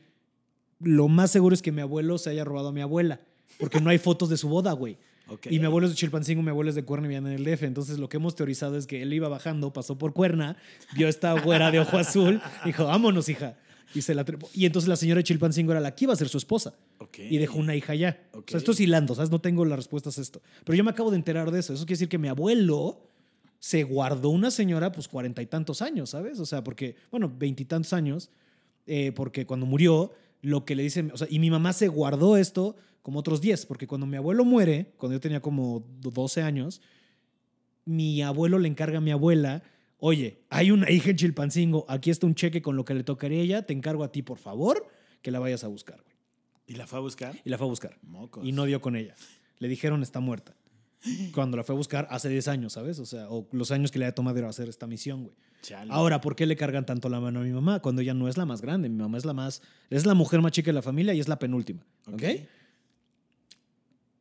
¿Qué me da cabida pensar que mi, que mi mamá no es hija? Número, o sea, es, esta es una, ¿no? Eso quiere decir que mi abuelo es capaz de tener una, una, una, hija fuera de matrimonio. Ajá. Punto número dos. A mi mamá le caga que cuente esto, pero a mí me parece fascinante, güey. Número dos, y si número dos, eh, en mi familia corre una enfermedad que se llama síndrome de Steinberg, que es una enfermedad defo- de- deformativa que te va atrofiando los músculos.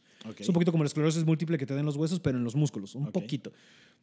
Van, que se murió ahora en enero, cuatro tíos, tres tíos que se mueren de esto. Ok. Y todos mis tíos lo presentan. Tengo unos primos que ya lo presentan. O sea, los, los primos míos, hijos de una tía que se murió de esto, presentan los. Porque son muy notorios los, los síntomas. Son. O sea, a pesar de que no puedes. O sea, se te empieza a joder lo motriz. O sea, de que mis tíos no pueden agarrar un vaso y hacer esto. Tienen que agarrarlo con las dos manos, echar la cabeza para atrás y echarse el líquido para que corra. O sea, ellos no pueden.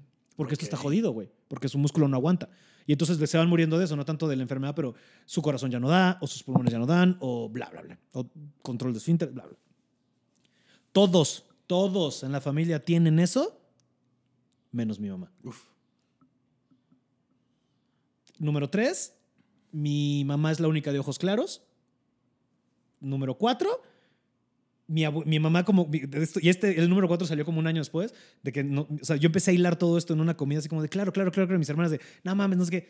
Y un día mi hermana fue a revisar cosas a casa de mi abuela, como pues estoy a sacar todo porque la vendieron, y dice, ay, voy a buscar los álbumes familiares. Y no hay una sola foto del 63, que sería cuando mi abuela está embarazada, de mi abuela embarazada de mi, ¿sabes? Como que se puso a buscar el 63 y no hay una sola foto de ella.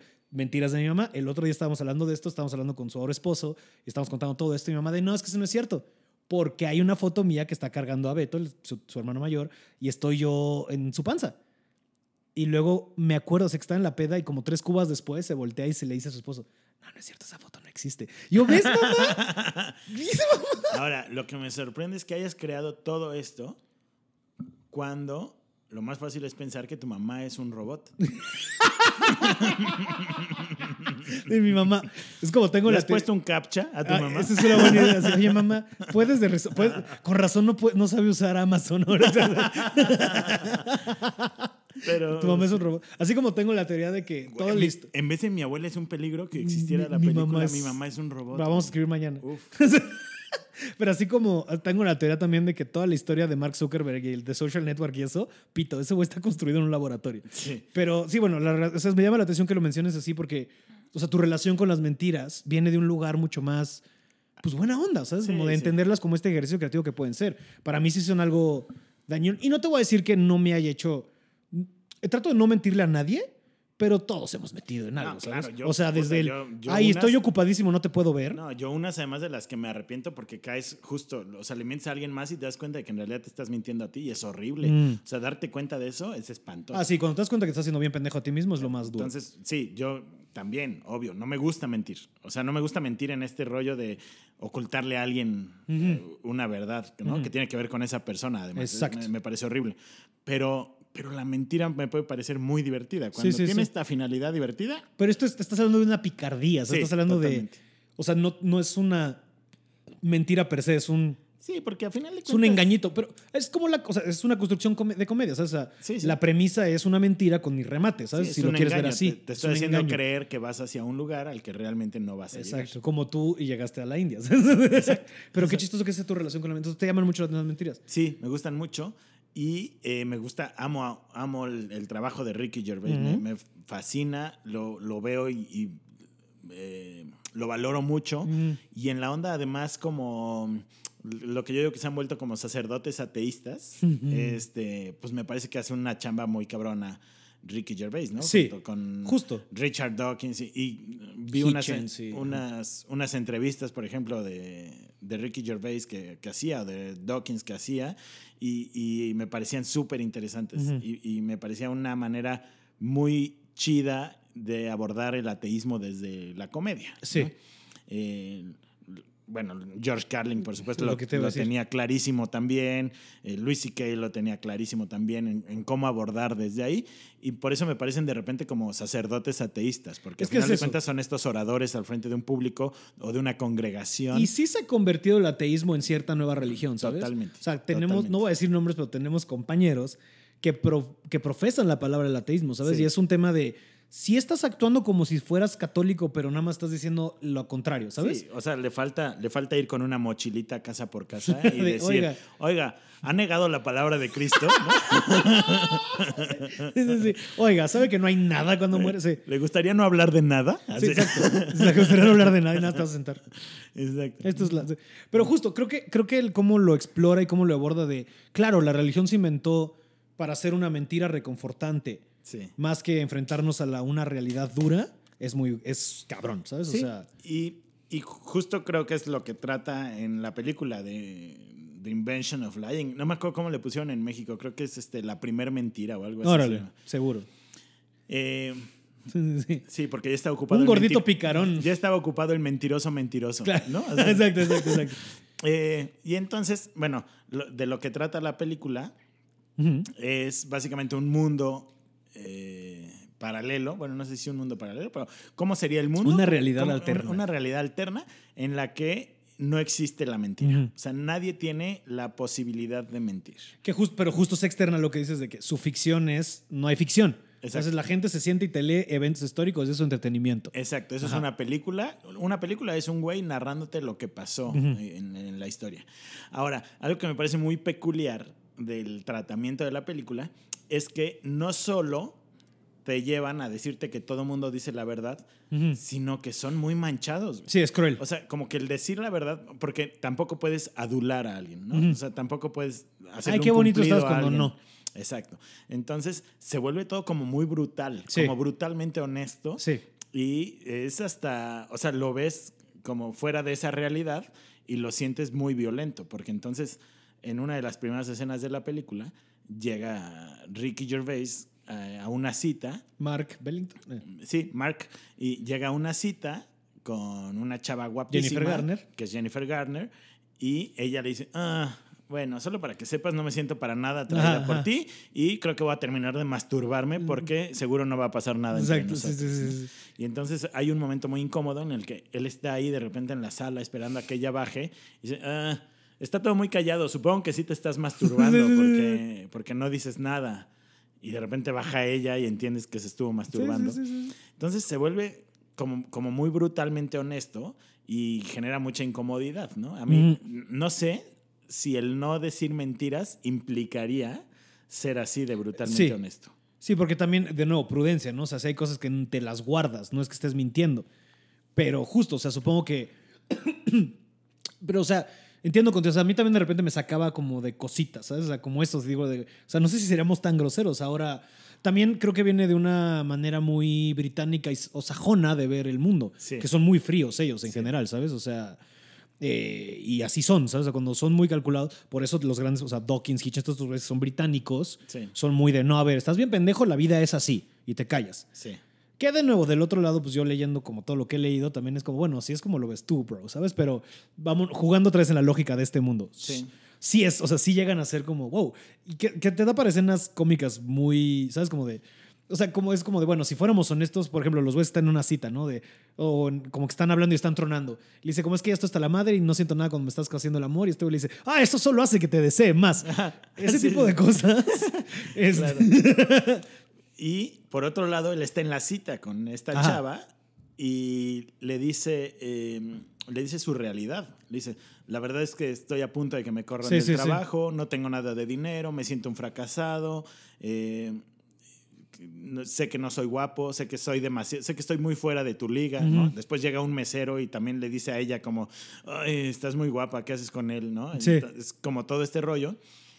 en la de que- cambios que tiene esta película, ¿eh? Porque... en el que te das cuenta, muy cabrón, que probablemente si no dijeras ciertas mentiras en una cita, no ligarías. O si- Exacto. O si, deja tú las mentiras. Si fueras brutalmente honesto, No, no jala. no ligaría, pero nadie, güey. Nadie. Nadie. Nadie. Tienes que ocultar ciertas cosas y, y levantar ciertos atributos Claro. que tienes para poder ligar también. ¿no? Claro. Entonces ahí justo plantean este rollo de que en un mundo en el que no existen las mentiras, los criterios son genéticos. Sí. O sea, porque esta chava todo el tiempo está buscando The Perfect. sí. encontrar a alguien con quien la genética coincida Y tengan hijos para bonitos. que sus ¿eh? hijos salgan bonitos. Sí, sí, porque justo es lo que le dice toda la movie, como de, me caes a toda madre y todo, pero no quiero tener hijos chaparros con nariz fea, güey.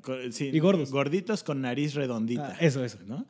Y entonces todo el tiempo esa es la encrucijada de ella, porque en realidad en este mundo en el que no existen las mentiras, pues tienen que empezar a buscar ese tipo de criterios de Ujú. repente, ¿no? Y me encanta la película también porque salen un chingo, o sea, hay cameos de comediantes a más no poder, o sea, Sale medio mundo, parece, si se hubiera grabado en México, parece la banqueta del así. O sea, es que, güey, es que está cabrón la cantidad de comediantes que, que salen. Sí. Digo, para empezar, uno de los protagonistas ahí, pues es Luis C.K. Louis ¿no? C.K., Jonah Hill, güey. O sea, Jonah Hill recién salido de Superbad, yo creo, porque es ese Jonah Eric Hill. Andre. Sale Eric Andre así en una. grita una cosa y a la verga. Güey, el, el, el, el bartender es Philip Seymour Hoffman, güey.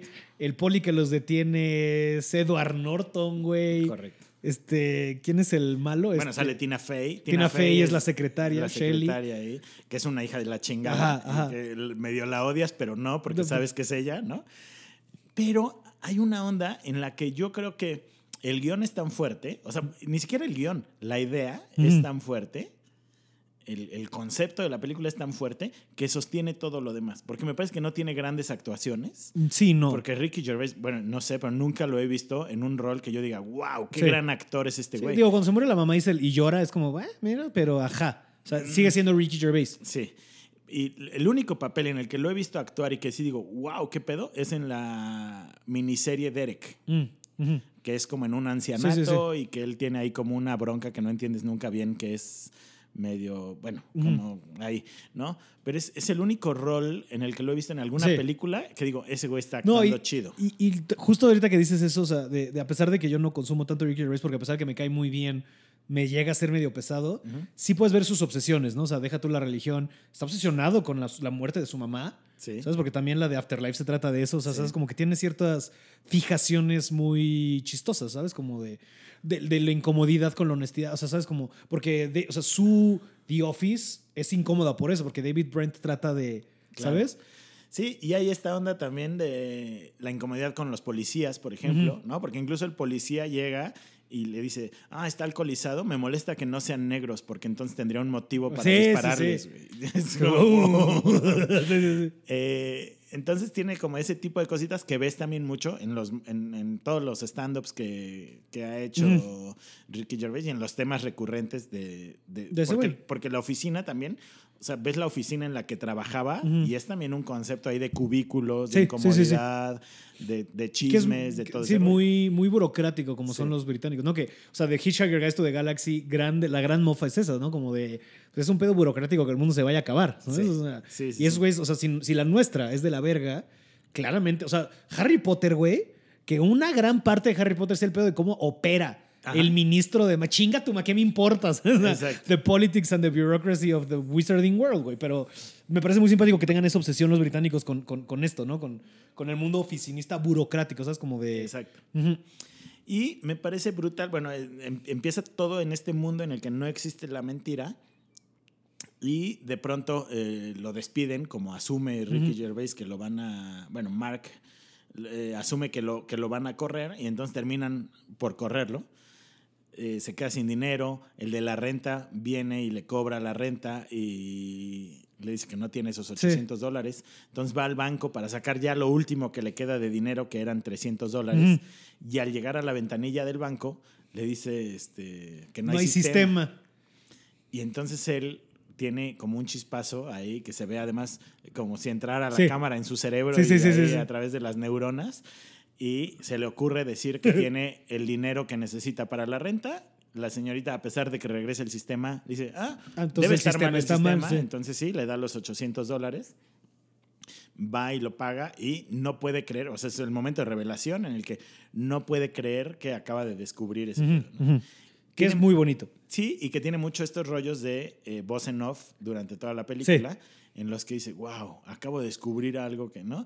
Y luego te das cuenta que la voz en off en realidad no es una voz en off, sino que está hablando en el bar con sus amigos. Solo estabas viendo ya la, la toma. Lo que previa. había pasado, sí. Sí, pero hace varias veces como esta confusión, esta Sí. mentirilla. Sí, sí, sí, sí. Es una voz en off y te das cuenta que no es una voz en off. Es él hablando con otras en- personas en, otra, es- en la Ujú. escena que sigue. Y entonces va a esta escena que me parece brutal en la que está justo con Luis y Kay en el, en el bar y le dice, acabo de decir algo que no es, Ajá, ajá. pero no sé cómo se llama eso. Claro, no existe una palabra para eso. Dice, mira, yo inventé la bicicleta. De dice, wow, mames". gran invento, disfruto mucho tu invento. sí, sí, sí, sí. Y le dice, no, no, no, es que mira, eh, no me llamo Mark, me llamo George. Y dice, Ajá. ah, bueno, sí, te queda mejor George que Mark, ¿no? No, sí soy Mark. Ah, no, sí, Mark te queda ah, bueno, Mark, Mark. Eh, usa un peluquín. Wow. Sí, qué es gran un increíble peluquín. peluquín. Sí, sí, sí. Este, Soy alemán. Ah, sí, sí lo había notado. Y que perdí un brazo, ¿no? Ay, qué buena prótesis. soy negro. Ay, siempre había querido tener un amigo negro. Eres muy blanco, pero yo can tell. Sí, sí. Y entonces empieza a tener como todo este rollo y como que siento que sucede muy rápido la asimilación de que puede mentir, ¿no? Como el entendimiento, te lo pasan muy rápido y pasa tan rápido que como que no entiendes hacia dónde se va a ir. Ujú. O sea, porque dices, ya, o sea, ya me explicó que puede mentir y entonces ya quiso aprovecharlo yéndose a ligar a la primera mujer guapa que vio en Mm. la calle y que va y le dice, si no, Si no cogemos, cogemos, se ahorita, acaba el mundo". se va a acabar el mundo. Y la mujer dice, sí, tenemos tiempo de ir a un motel o tiene que ser aquí en la calle. No, no, podemos ir al al motel. Y van y el güey ve que es tan fácil que le quita como todo el romance que podría tener y Ujú. se siente desilusionado. Y entonces regresa al bar y dice, no, fue horrible. Sí. Que de alguna manera es, o sea, como que se da cuenta que tiene que ser responsable con su nuevo poder, ya sabes, está cagado. Sí, claro. Y además que es un, un tipo que eh, tiene cierta moral. ¿no? Ajá, exacto.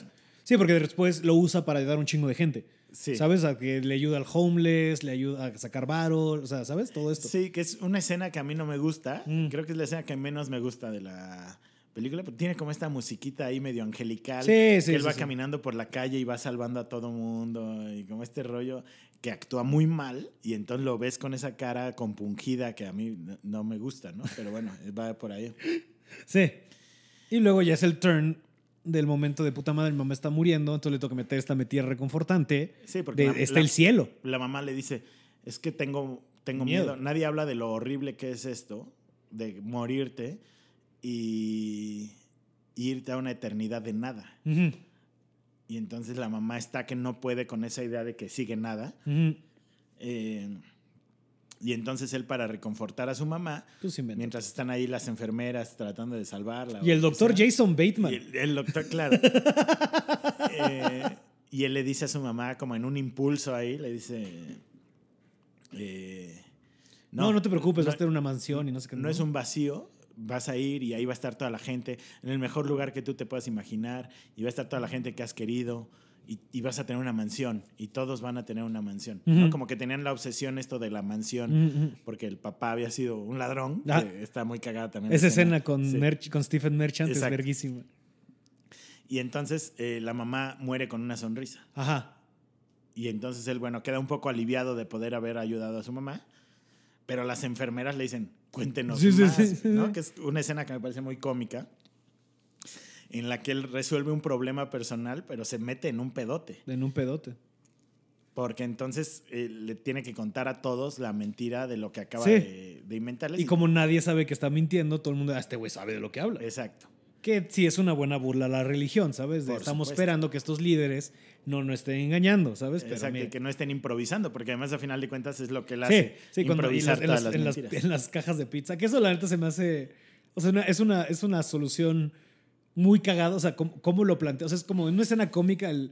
Cómo lo, cómo lo mete, o sea, que llega el amigo con, ah, tengo estas cajas de pizza. Sí. Y luego este güey, necesito ponerlo en algo más grande. Ah, la verga, las tabletas son dos pizza hots, a la verga. Claro, y Se hace muy cagado. en esta imagen que es Moisés, ¿no? Ahí, con las leyes de Con las leyes de, del, te- de- monte Sai- Sa- Exacto. Sinai, o como sea, se está yendo. Sinaí. Sinaí, es al revés, ajá. Y entonces, eh, de repente llega a su casa, hay una marabunta de personas ahí que están esperándolo.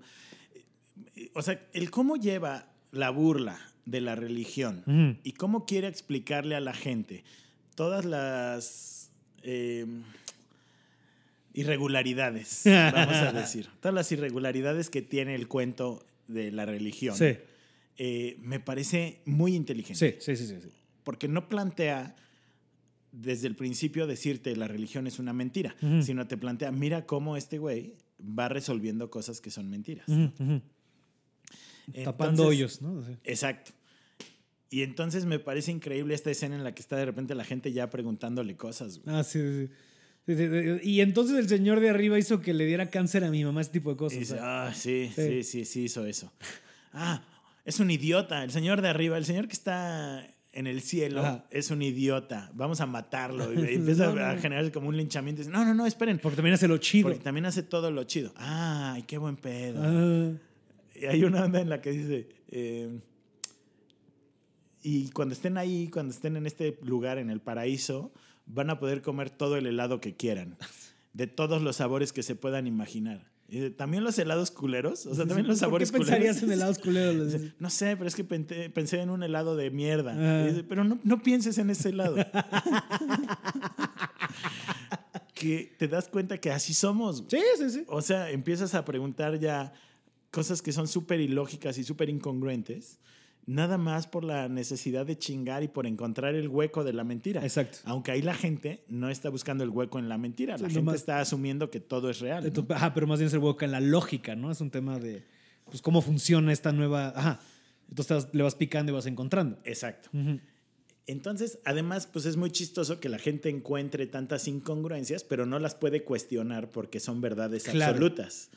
Porque no existe la mentira, que es justo lo que te pide la iglesia. Ajá. O sea, lo que te pide la iglesia en sus dogmas de fe es que tú sepas que lo que te va a decir el padrecito es una verdad Es absoluta verdad, y que no la puedes Y cuestionar. así es. Entonces, a final de cuentas, llega a ese mismo punto en el que te dice, estos son dogmas de fe, porque la gente está contagiada de que no puede cuestionar lo que les Exacto. estoy diciendo. Tiene preguntas que hacer, pero no cuestionan lo que les acabas de decir. Ajá, ajá, ajá. Entonces, eso está... Eso es muy interesante, es una manera muy Sí. bonita de plantearla. Sí. Y aparte, hablando de eso, yo como que he estado muy clavado últimamente pensando en eso. Este, no solo por cumplir 33 y por ende he estado pensando mucho en Cristo. Este, no es broma, he estado pensando muchísimo en Jesús últimamente. Y estoy leyendo un libro como de un güey que se llama Alan Watts, que es, este, pues, fue uno de los pioneros de traer como ideología eh, de, de Oriente a Occidente, ¿no? Ok. en los 60s, 50s. Y él habla mucho de esto, de, de lo, lo inverosímil o lo, o lo complicado que es para el hombre moderno aceptar tan ciegamente los dogmas de fe. Porque número uno, estamos viendo en la, en la revolución científica y necesitamos pruebas de todo. Y número Sí. dos, porque el ser humano, o sea, porque lo que te está vendiendo las instituciones es creencia, no fe. Porque la fe sería ciega. Sí. No necesitarías que se te esté reiterando. Y tú como creyente y como institución que provee, ya sea el servicio de, de Dios, no tendrías que estar reiterando y siendo tan agresivo con es que tienen que creer en esto. Sí. Porque la fe es absoluta eh, es, este, certeza que todo, o sea, que lo que crees es real y va a estar bien, ¿sabes? Sí. O sea, es, y no tenemos fe. Y el mundo vive una crisis de fe bien dura. Y yo creo que por eso ahorita la gente se agarra de lo que puede y de repente se agarra o del ateísmo o del alcoholismo, o sea, de los otros sismos porque estamos pasando por una crisis de fe. O en engrandar a gente porque, ¿sabes? O sea, en- porque necesitamos gente. O sea, creo que sí hay una necesidad dentro del ser humano muy grande de, de conexión con algo más allá que es tu simple existencia y tu simple mortalidad. Sí. Y, y es algo muy interesante. O sea, como lo plantean aquí, como de, pues sí, es eso. ¿sabes? Eh, pero sí es. insos- Para mí, como yo lo veo, sí es, eh, este, o sea, es insustentable, es ins- insostenible que la religión siga actuando como está actuando. Porque ya sus. Justo, ¿no? El estar. Ahora le va, durante años, cuando la gente no tenía acceso, bla, bla, bla, a la información, le podías vender lo que tú quisieras, pero ahorita ya darnos cuenta que, por ejemplo, que el Papa Sale la misma semana que el Papa está negando el matrimonio igualitario y sale del otro lado que los legionarios de Cristo eh, encubrieron a 27 sacerdotes que violaron a alrededor de 160 niños. Sí. Chinga tu madre, ¿sabes? O, ese tipo de cosas, güey, ¿sabes? Sí, O sea, sí, sí, sí. Es que, sí, bueno, las incongruencias en las que vamos a caer si analizamos de fondo la religión, pues están mucho más cabronas que si vemos el genérico, ¿no? O sea, bueno, el, el general, el panorama general de la religión. Y creo que justo lo que logra esta película es llevarlo a un panorama general y no buscar esos, eh, ridiculizar Sí. en esos particulares. las ¿no? nimiedades, ¿no? Porque Como incluso de- es una burla a la, a la religión en general. Sí, sí, Porque después eh, el personaje principal sigue saliendo con la chava esta que Jennifer Garner, Ujú. no me acuerdo cómo se llama, No, tampoco. Pues sigue saliendo con ella y, y está enamoradísimo de ella, ¿no? Y ella está enamoradísima de él, pero no se lo permite porque Por está la buscando la onda genética, ¿no? Eh, y la mamá de esta chava se vuelve un personaje muy interesante porque se vuelve la señora católica, ¿no? Porque se vuelve la señora súper creyente del hombre del cielo. Sí. Que hasta le dice hombre del cielo mediante Sí, encuentra. eso, sí. Eh, si el hombre del cielo así lo quiere, Ajá. te vas a casar con este hombre, ¿no? Exacto, con el exacto. otro hombre.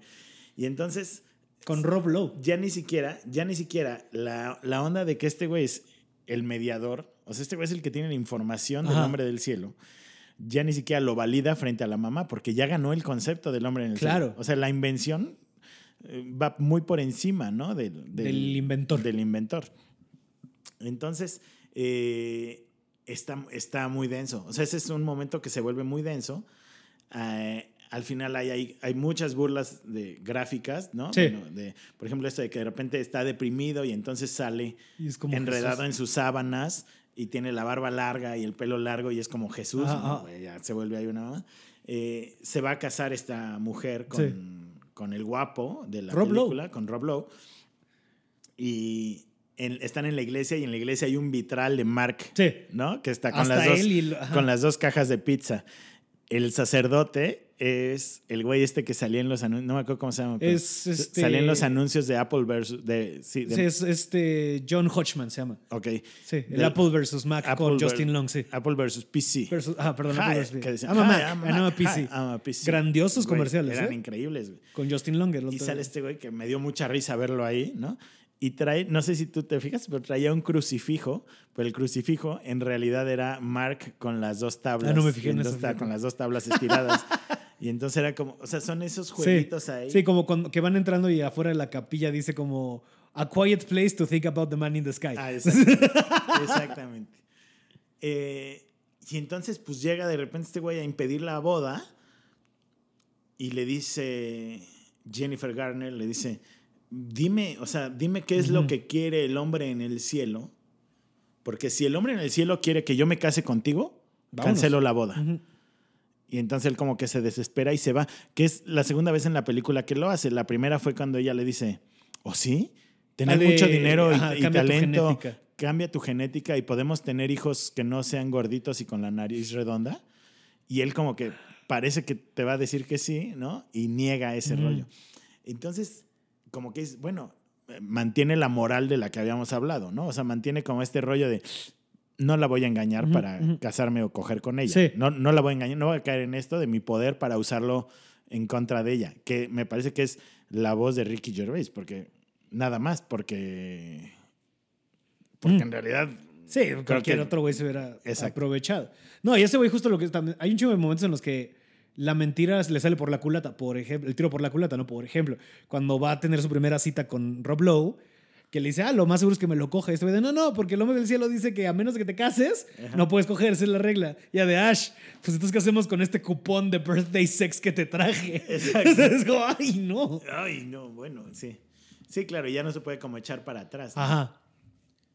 Eh, bueno, hay muchos hay gimmicksitos que me gustan. Por ejemplo, cuando anuncian Coca-Cola, que dice, eh, la verdad es que ya lo has probado. Seguramente ya lo has probado, ya sabes que... Pero por favor, síguenos comprando. Síguelo comprando, tiene mucho azúcar, pero bueno, síguela comprando. Y pasa después el camión de Pepsi que dice... eh, Para cuando no hay coca. Para cuando no hay Coca-Cola. que es una... güey, Es un gran chiste. es un gran chiste y es un puntapié ahí muy culero Sí. también para Pepsi. Para pobre Pepsi, güey. Sí. Pobre Pepsi, güey. Porque aparte, este, güey, Pepsi, ¿cómo le mete varo y nada más no despega, güey? ¿sabes? Sí. Aunque en el gabacho, o sea, el gabacho, o sea, Pepsi paga el show de medio tiempo del Super Bowl, ¿sabes? Eso no es nada. Bueno, es que es muy evidente que nunca le ha faltado dinero a Pepsi. Ajá. O sea, la- Pero ¿de dónde si nadie escoge los, Pepsi? los talentos que tiene Pepsi. Sí, güey. Britney Spears, Michael Jackson, güey. ajá. ¿Quién más? tú? Bill. Cosby, que justo Marco Guevara tiene un chiste que me dio mucha risa en el que habla de que todo. Ah, sí, que, sí, que Marco hace tiene como, un chiste como muy mala selección de personajes Pepsi, ¿no? Ajá. Frente a los de Coca-Cola. Eh, Ah, sí, claro, ya me acuerdo que dice Michael Jackson, oh, oh, no, Britney, digo, Bill Cosby. Sexual. Sí, sí, sí, Bill sí. Cosby, depredador sexual. ¿Y a quién tiene Coca-Cola? A Santa Claus. Mar- Sí. Marco, Marco le va a ir bien, ¿eh? sí, yo también creo que le va a ir muy Marco es cagado. bien. Sí. Este, pero ajá. Entonces, bueno, la, la película tiene como este rollito en donde ves que alguien que miente, eh, como que trata de usar la mentira para el bien. Porque ni, ni siquiera quiere sacar provecho él de eso, excepto cuando escribe el guion El guion, sí. de, de una película, ¿no? Sí, que se inventa de, ay, lo encontré en un, en un este, cofre. y En no un sé cofre dorado en el desierto porque estaba muy triste y me fui a llorar. y entonces es como para recuperar ahí su chamba. Sí, que le echa café para y envejecer. empieza a hacer unos guiones ya horribles, Sí. de pendejadas de... Y entonces un pato va Sí. y... sí, Y el oso polar, que es su mejor amigo. Ah, dígales que es para niños. Ah, niños, diles, no. Es un final raro, sí, ¿verdad? Sí, sí está raro, sí. Así déjalo. Ya, Es como un huevón ahí, ya, huevonazo. Sí. Que eso también le pasa. O sea, eso también es un buen comentario a cómo hay muchos autores que se ensimisman y ya entregan cualquier mierda, ¿sabes? O sea, Sí. pero me. Es que en general la, la película está plagada de, de crítica social, Sí. ¿no? Es, es muchísimo. Y el, creo, ahora que lo pienso, que Ricky Gervais tiene también como ese traumita con las mentiras. Porque tiene otra película que se llama El Corresponsal o The Correspondent. Sí, sí, sí, la de con Merrick Bana. Ajá. Sí, mira, no lo había pensado, güey. En claro. la que justo el rollo es una mentirota también. Sí, que se inventan toda una situación en. Van a la guerra y por alguna razón, no me acuerdo bien cuál, pierden el avión que los iba a llevar a la guerra. Ajá. Y entonces empiezan a transmitir todo desde la azotea de una tienda de frutas y verduras mexicanas. Ajá, ¿no? no, Bueno, no, mamá, la vi una un vez y no me acuerdo tanto. Ajá. Pero todo es una gran mentira. O sea, Sí. todo es como están transmitiendo la guerra desde ahí. Entonces sí, quizás también tiene esa obsesión ahí con las mentiras. Ujú, el de Ricky. Ricky Gervais. Sí, eso, eso- digo eso, porque aparte lo más cabrón de eso, y no por ponerme teorías de conspiración, es que eso ha pasado. O sea, hay Ah, un video claro. muy famoso de cuando según están en Kuwait CNN y se les cae el, el foro. Sí. No que lo has visto, es No. impresionante. Así de que no, es que estamos bajo bombas y se, se cae así se ve atrás de que es un foro. Y es como, Chale, bro. Pantalla verde. sí. Ajá. O sea, digo, han habido casos, digo, más severos, como cuando trataron de meterse a la guerra del Golfo Pérsico los gringos. Ajá. Pues estamos hablando con Bush papá, Ajá. que hubo una declaración de una niña que decía como de, es que está cabrón.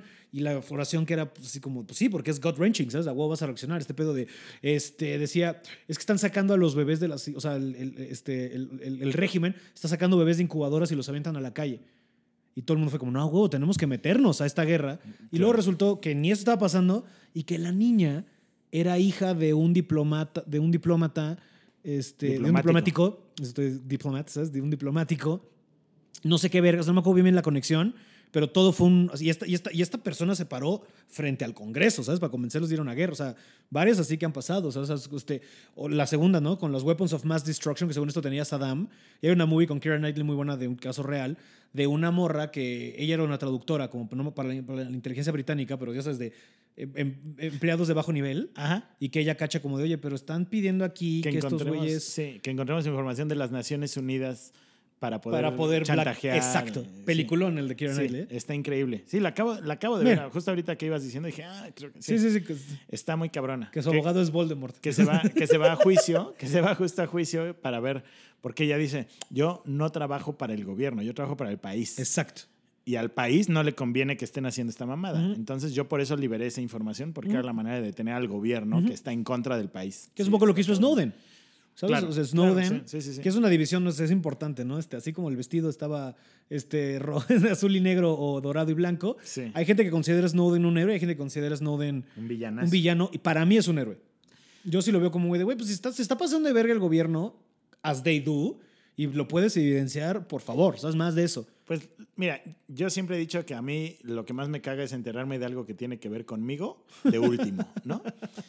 Entonces, que liberen, eh, que liberen información me parece siempre positivo, ¿no? O sea, habría que entender por qué se libera esa información también, pero, pero a mí siempre me- el conocimiento es poder. Entonces, saber Claro. lo que está pasando y poder tomar decisiones con base en lo que está pasando también me parece que es mucho más sano, o siempre va a ser mucho más sano. Estar informados, güey, siempre, siempre, siempre, güey. Porque si no, luego actuamos desde la ignorancia o desde el miedo y pues acaban pasando cosas como, pues, eh, digamos, en lo que estamos viendo ahorita, ¿no? Sí, Entonces sí, creo que es importante. Y sí, de nuevo, o sea, sí vivimos en un mundo, conectando más grande, sí vivimos en un mundo que nos mienten un chingo, ¿sabes? O sea, ¿sabes? O sea, no me quiero clavar en específicos porque para qué, aparte porque ya tenemos que empezar a cerrar, este, porque tú tienes que agarrar carretera y ya van a las cuatro y media. Este, eso, ¿no? De cómo la cantidad de mentiras que nos da nuestro gobierno o falsas o, verdades a medias o, o falsedades tal cual. Es impresionante, ¿sabes? Y poquito a poco le vas cachando o cómo ellos mismos se niegan, o sea, digo, las- o sea, no por clavarme en específicos de nuevo, pero la cantidad de veces que le han cachado a, a, a nuestro nuevo Tlatuani, es que en la campaña dijiste esto, no, yo nunca dije eso, ahí está el video, cabrón, ¿sabes? O sea, imagínate para atrás cuántas cosas no nos, no Y- nos y- encerraron. Y que la respuesta engañaron, además es- frente al video es por eso, por eso, por eso, por eso, eso. por eso. Es No me entendieron, Es hombre. que es diferente. ¿no? Yo tengo otros datos, Sí. los otros datos, los fake news. Vivimos en la época del fake news, ¿sabes? o sea, todo sí. esto, güey. Que además, incluso a veces la mentira está cubierta por mentiras contrarias, ¿no? Entonces empieza a haber ya un golpeteo de mentiras contra mentiras que son rarísimas. O sea, sí está bien duro discernir que es la realidad ahorita. Totalmente. Totalmente. Y, y bueno, creo que a mí la película The Invention of Lying me, me parece justo bien interesante por descubrir y por tratar también como de asumir o de, no de asumir, de entender de dónde vienen muchas de las cosas que pensamos o que creemos, ¿no? Entonces, de repente, eh, darte cuenta de que la mentira es esa bola de nieve que se le vino a este güey y que empieza a generar algo increíble, además un mundo súper ficticio, pero él empieza a generar una serie de conflictos también muy densos, que al final él sale muy bien librado. Sí, sí, al final él gana. Él, él gana y sale muy bien librado porque acaba con la chava con la que quería acabar, con el hijo gordito con nariz redonda, eh, que comen de la chingada. Se come pero, pero. Sí, sí. pero y ella embarazada, ¿no? O sea, es, Sí. es como, o sea, acabó él teniendo lo que él quería. Hizo un cagadero en el mundo porque inventó, inventó a Dios, güey, ¿no? Sí, sí, pero, pero bueno, se vuelve como un rollo muy complicado. Sin embargo, me pareció muy bien llevado durante la película. Porque no entiendes al principio hacia dónde, en qué va a acabar. Sí, porque se podrá poner bien dark, ¿sabes? Sí. Y es una película buena onda. O sea, al final del día sí trata de manejarlo con positividad, con buenos morales, con, ¿sabes? A ser responsable de tus actos, bla, bla, bla. Y en ningún momento te dice la religión es una pendejada. No, nunca. O sea, en ningún momento. Como hay- que hasta de cierta manera le da no hay- no su hay lugar, ¿no? O sea, nunca- así funciona. No hay nunca un ataque eh, directo, agresivo hacia la religión. Sí me parece que hay como este desenmascarar muchas, muchas cosas, pero nu- nunca se siente como ese ataque directo. Entonces yo creo que justo algo que los ateos muchas veces pecan, de, de decirle a la gente creyente, eh, eres un pendejo, en este caso es muy sutil.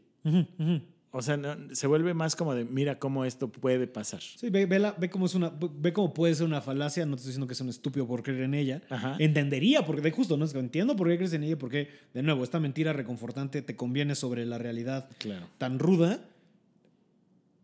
Pero es una mamada. Sí, que yo, yo digo además, y he querido escribir de eso, que, que no hay como, no sé, me, me parece chistoso cómo nos, hay mentiras también construidas, ¿no? Si todo el mundo, todo el mundo, nos pudimos poner de acuerdo para decirle a los niños que Santa Claus existe, Mm. o sea, güey, ¿Qué otras cosas, no? ¿qué otras cosas no? ¿Y, y en qué momento de la vida te van a ir revelando las otras cosas? Claro. Porque para mí fue Santa Claus a los siete años y después fue Dios para mí a los 15 años. Y digo, güey, ya... Y ahorita en- es el en- gobierno, ¿no? De, ah, le valgo verga. Bueno, sí, ese fue como desde los 21. ¿no? Pero luego yo digo, güey, ¿qué tal que llegas a los 50 años y te dicen que el amor no existe, ¿no? Y en realidad solo has estado persiguiendo ahí un rollo que ni, ni existe. Se lo inventaron, güey, para... Para que con- la especie siguiera. Con fines reproductivos Ah. o no sé, pero, pero eh, no sé, está cabrón, está muy, muy denso. Y además, ¿cómo nos pudimos? Yo sigo sin entender cómo nos pusimos de acuerdo con lo de Santa Claus. güey. Yo no entiendo tampoco. O sea, neta. Como no- esta onda de, es que hay que proteger la inocencia de los niños. Mm. Pero ¿en qué momento? Todo el mundo, aparte. O sea, ¿en qué momento todos le entramos al pedo de, Ajá. ah, sí, a huevo, está chida, esa mentira está chida? Ajá, ajá, ¿No? ajá. Es como... Sí, no, we know, pero, ¿ya Sí. Yo me acuerdo que, por ejemplo, con un amigo, eh, alguna vez traje de Estados Unidos eh, polvo para limonada rosa. Ajá. Y entonces le di a mi amigo y me dijo, güey, es que sabe a limonada. Y yo, pues es que es limonada, güey. Me dice, no, pero, pero como rosa, güey. Y le iba, pues, de limones rosas, güey. Y mi amigo creyó durante años que, existían los limones limones rosas, güey. y yo nunca lo saqué de su duda, güey. O sea, yo, yo nunca le dije hasta que en algún momento alguien dijo, no, güey, no existen. Y se habrá dado cuenta. Pero espero, si me estás escuchando esto. de ahorita perdón. sigue como un momento, bubu. Pero, pero, o sea, está muy cabrón cómo de repente puedes solo seguir llevando la mentira, güey. Sí. Porque tú ya sabes que ves a un niño, yo ahorita hasta bajé la voz con lo de Santa Claus, porque qué tal que hay un vecinito, ¿no? Pero, pero es, es esa- Chalupa, chalupa Sí, cree en Santa. exacto. sí, como que hasta levantó. Sí, el- ¿Qué? Nada, se- nada, Se tranquilo. escondió ahorita a llorar. Es el niño Jesús, tranquilo.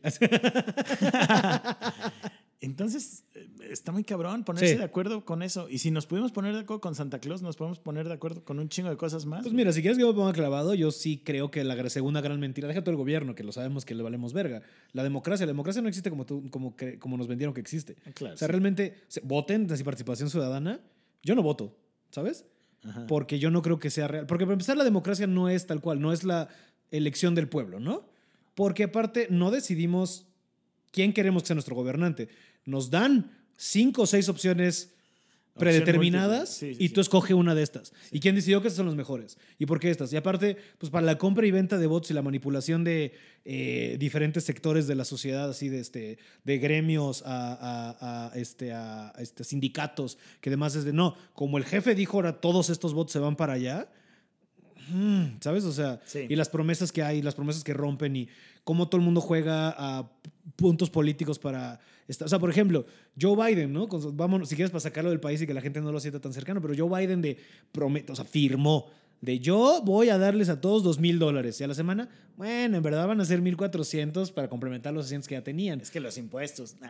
Sí, no, yo tengo un compa que este año va a tener que pagar 1.400 dólares de la ayuda del COVID en impuestos, porque de ahí sale. O sea, Claro. no hay tal cosa como nada gratis, ¿sabes? De, ay, vamos a ayudar, o sea, vamos a pagar este, la escuela gratis. Bueno, no existe tal cosa como gratis, existe el robo, de, o sea, los impuestos. Ahora, para mí el, el gravamen es un hurto, o sea, los impuestos no deberían ni de existir. O sea, debería ser otro sistema porque sé que tiene que haber políticas públicas y, ay, entonces, ¿quién mantendría las calles? Esa es otra plática que no quiero ni entrar ahorita porque mis ideas libertarias ni siquiera van aquí, no las tengo tan bien formadas como para tener una opinión certera del tema. Sin embargo, sí me doy cuenta de cómo nos número uno, mal usan nuestros impuestos. Número dos, pues no hay tal cosa como nada gratis porque al final se va a pagar, del dinero tiene que salir de algún lado. Y número tres, o sea, por ejemplo, Joe Biden así de, ah, no, este, vamos a reformar, no sé qué. Y la mentira viene desde un chingo, ¿no? De pinche, y sí, pinche Trump que sabe la verga, no me malentiendas, pero lo, lo que había pasado en la frontera, de, es que este güey tiene niños en jaulas. Sí, güey, pero sí sabes que eso viene desde los Clinton, ¿sabes? O sea, desde Bill Sí, Clinton claro. y, y- y quien hizo peor esa, de nuevo, también por la situación en la que se encuentran, quien, quien potencializó esa, esa política fue Obama. Sí. Y Trump se pasó de verga. Y no sé si viste las fotos que salieron esta semana, las más que estamos grabando, este, de cómo los tienen ahorita. Porque Biden, en la campaña, para ganarse puntos políticos, fue de no, vengan, vengan, vengan. Porque les conviene una vez que tengas a toda esta gente que tú bien veniste, pues votos asegurados, ¿sabes? Claro. O sea, es una camada nueva de votos. Porque aparte hay mucho gringo que está muy desilusionado con los dos sistemas y no van a votar. Entonces te traes a toda esta gente que son votos gratis. Pero no sé si los viste cómo los tienen ahorita, los tienen peor que los que te- los tenían Trump. O sea, los tienen en cuartos de plástico, 60 personas aventadas con estas, estas sábanas que parecen como de aluminio, güey. Y es como de, güey, pero ¿en qué momento esto O sea, no dijiste que esto iba a mejorar, cabrón. Entiendo el proceso histórico y cómo se van dando las cosas, pero, güey, esto no es una mejora, ¿sabes? Este, Claro. La mentira de los impuestos, bla, bla, bla. O sea, un chingo de cosas que, digo, o sea, te digo, lo estoy tratando de poner allá como para que no sea tan cercano a casa y la gente no sienta culero. Pero también lo hemos, o sea, ¿sabes? De, Sí, sí, vivimos, vivimos rodeados de mentiras. de mentiras. Sí. Y de hecho yo creo que un error de la película, o sea, si yo me, me pongo medio filosófico, es que la película está situada como, como el mundo actual. Y yo creo que el mundo actual sería muy diferente si no existieran las mentiras. Sí. O sea, no habría muchas construcciones, no habría muchos rollos. De, o sea, no se habrían conseguido muchas cosas si Ajá. no fuera por mentiras. también, Claro, claro, claro, claro, claro. Entonces, Pues la historia en sí es una mentira, ¿sabes? Es un Sí. cuento bonito para tratar de eso- encaminarnos a algo. Ajá. Totalmente. Entonces, bueno, creo que también por ahí necesita la gente, necesita líderes, Mm. este, la gente necesita ciertos rollos que no pasarían y que no existirían si no fuera por las mentiras. ¿no? Claro. Sí, sí, sí. Sí, entonces, bueno, a veces eh, solo estamos rodeados de gente que ha sabido manejar sus mentiras a conveniencia, ¿no? No son como Mark, que, que son capaces de, frente al amor de su vida, decirle que no, este, con tal de que... Pues de, de mantener de- mantener su moral, ¿no? Ajá. Entonces, bueno, esperemos que todos los que ya descubrieron cómo mentir eh, Lo hagan para bien. Lo hagan para bien y tengan cierta moral. Porque todo tiene eso, todo tiene la energía positiva y negativa y puedes mentir para bien, ¿sabes? O sea, Totalmente. Como se justo como mentirle a tu mamá cuando está muriendo, eso es una mentira para bien. Digo, ya que se le da complicado, pues si hubiera quedado con ella. Pero mm. si logró que se muriera con una sonrisita, está chido. Sí, Muchas cosas, sí, ¿sabes? O sea, cosas reconfortantes, a pesar de que, de nuevo, yo sí le juego mucho, a- prefiero que el mundo sea honesto, pero creo que brutalmente honesto no sería tan padre. Sí. Pero justo eso, ¿no? Y creo que, y como para ir cerrando, creo que justo es algo que, que aprecio mucho de ti, eh, que tú le has tirado siempre a la buena onda. Al final del día, tú siempre has tratado de manejarte con buena onda, con positividad, con este, que fluya todo chido, ¿no? O sea, tratas de tirar celo mal rollo, no tienes unos trips de poder, o sea, o sea, manejas creo que bastante democrático, a pesar de ser un hombre popular, manejas bastante democráticamente la, la- la caja, ¿no? Este, o democráticamente tal vez no es la palabra, merocráticamente la caja, ¿sabes? O sea, Sí, con una visión muy justa. Trato eso, trato siempre de ser muy justo, sí. Y es difícil, es que tener un negocio Sí. te, te- te mueve el concepto de justicia que puedas tener. ¿No? Sí, porque eh, si tú tienes una tiendita y quieres vender un refresco que están creando en tu ciudad, dices, sí está poca madre el refresco, pero nadie va a venir a comprarlo, güey. Y entiendo el esfuerzo de estos güeyes por hacer un refresco. Y es un gran refresco. Y sabe delicioso este refresco. Pero la gente en la tiendita va a seguir viniendo a comprar coca, güey. Coca-Cola, ya la no- conoces. No puedo no poner el refrigerador grandote de Coca-Cola, güey. Mm. Te puedo dar este espacio chiquito aquí para anunciar tu refresco y que esté aquí, güey. Pero, pero no voy a quitar el refrigerador grandote de Coca, ¿no? Ujú. Entonces se vuelve bien, bien complicado también. Sí, esas elecciones, que, pues sí, porque hay com- comercial contra, ¿sabes? El apoyo Sí. que puedas dar, Y- ¿no? Y, trato de ser justo y trato también de apreciar la comedia por la comedia y no por el número de seguidores, Ujú. no por la venta de boletos, lo cual son decisiones muy complicadas, Sí, sí. más en estos tiempos. Sí. Se vuelve cada vez más complicado, pero bueno, trato de, de mantenerme en una línea de respeto a la comedia también, Sí. que, que espero que se note. No, y se, y se- y se nota, ¿sabes? O sea, yo sí creo que, que existe. Yo creo que todos, el gremio, por eso te tiene tanto a- estima y aprecio y demás, porque entienden Yes. que funciona así. Este, pero sí, justo como para hacer, o sea, en tu mundo ideal, ya deja de Dimension Line. O sea, ¿qué complicaciones tienes ahorita con la caja que te cagan, que tú hubieras hecho diferente si tuvieras como alguna vez lo hablaste, la candidata, o sea, siendo, ah, este es tu spot para candidatura al gobierno de Querétaro. No, No, no es cierto. Eh, no, justo me han estado buscando candidatos a los gobiernos de Querétaro. Eh, no, pero yo, a mí lo que me O gustaría. sea, que- quéjate primero, o sea, ¿qué es lo que te ha dado en la madre que no está chido este año? Ah, si bueno, quisieras, ¿sabes? O sea, como. estar cerrado. Para que la gente entienda No, lo complicado. est- estar cerrado me parece que es súper injusto. Me parece que me parece muy injusto que pueda abrir una iglesia que mete la misma cantidad o mucho mayor cantidad de personas que, que la caja, que cualquier teatro de Querétaro, y que sea un rollo nada más en el que eh, al parecer un dios castigador tiene más derechos que unas risas, ¿no? Entonces, a mí me parece que la salud mental ha estado bastante desestimada Sí. en esta pandemia y me parece que es, la, la pandemia que sigue es la depresión, ¿no? Entonces, Sí, pues sí. es la- o no la que sigue, la que ya está y la que se va a quedar. No, la que está, o sea, si hay una cantidad, o sea, es como 10 veces más la cantidad de muertes por suicidio que por coronavirus en lo que va del encierro. Ok. O No, sea, es, una- no- es un número así, hasta más, ¿eh? No sé, no sé esa cifra, Ajá. eh, pero, Pero es alta. pero sí debe de ser alta y creo que está muy desestimada la salud mental. Sí. Entonces, por eso digo, es la pandemia que se va a quedar y, y no mucha gente está apuntando hacia ella. Y creo que los teatros y, y los clubes de comedia justo tenemos esa función que no, que no ha estado ahí presente y que no, que no se ha valorado. Entonces, bueno, durante la pandemia eso. Pero a mí lo que me gustaría, y, y que es hacia donde se dirige la caja, pero es un camino lento todavía, es hacia que la gente vaya a ver comedia. Ujú. Que la gente confíe en la curaduría del lugar para seleccionar a los comediantes que se van a presentar. Que yo no tenga que luchar y que tenga que estar buscando la manera de que de la bolsa de la caja salga la lana para pagarle a un comediante eh, sus viáticos porque Ajá. no salió de la venta de boletos. ¿sabes? A mí me gustaría eso, que la gente ya llegue porque la caja es un lugar confiable Ujú. Y que yo pueda presentar a los comediantes que a mí me parezca que valen la pena. Un poco como el Comedy Store, ¿no? De que la gente ya va al store. Claro. No va, depende quién esté. O sea, sí Exacto. la marquesina llama, pero la gente va a ir. Sí, y que eventualmente vas a tener esos shows. Qué increíble que tengas el show y qué increíble que llegue alguien de sorpresa que es un comediantazo súper popular. Sí. Pero a mí me parece que no hay justicia para muchos comediantes en este país Ujú. en, en cuanto a boletos vendidos. Sí. ¿no? O sea, creo que hay comediantes que se rifan en el escenario, que son una garantía y que definitivamente no están al parejo de otros que venden muchos boletos, pero que no tienen esa garantía. Ujú. Y que de repente la gente se vuelve eh, bastante eh, complaciente Mm. con el comediante del cual es fan. Sí, sí, sí. Entonces está chido, porque al final la gente va a reírse y eso está increíble. Sí. O sea, que la gente se vaya a reír eh, está fenomenal. A mí solo me gustaría que la gente pudiera discernir también de los comediantes que son chidos y que no son O populares. sea, fama contra calidad. Porque por va a, haber, va a haber un chingo de comediantes Ajá. que no vamos a ser populares. Nunca, sí. nunca.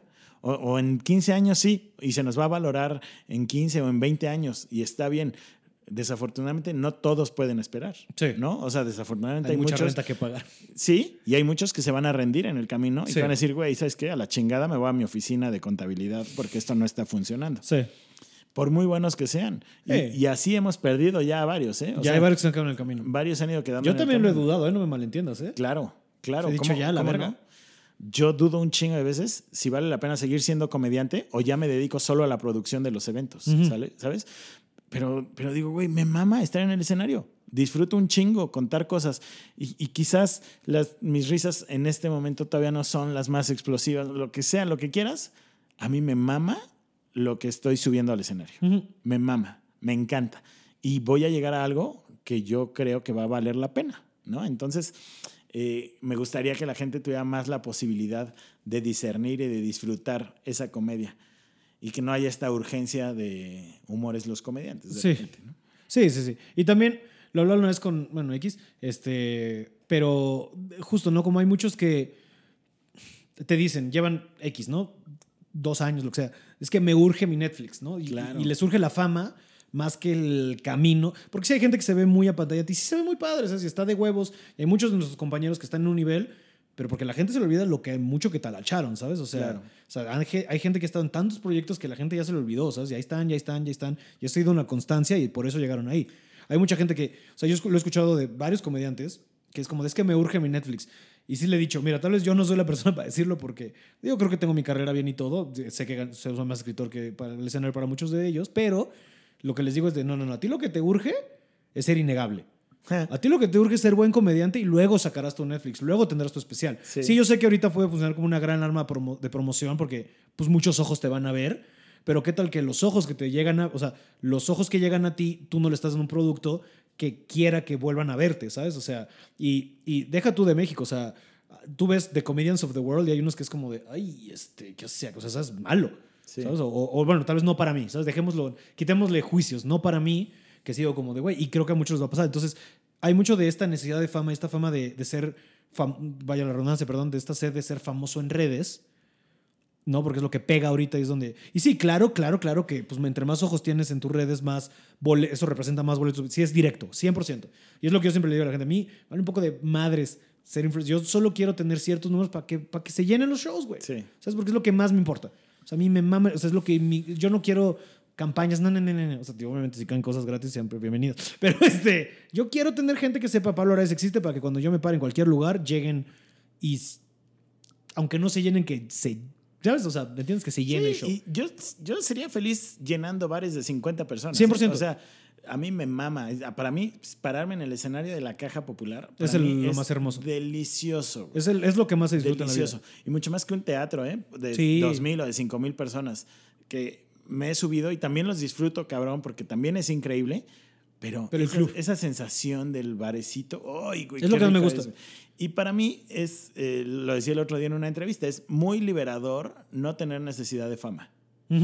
Porque no quiero ser famoso, quiero hacer reír a 20 personas, a 50, a las que sea, pero no quiero ser famoso. No, no, lo necesito. Yo solo quiero poder pagar la renta de esto, ¿me entiendes? Como, así como no quiero ser millonario. Me parece que ser millonario me va a traer más problemas.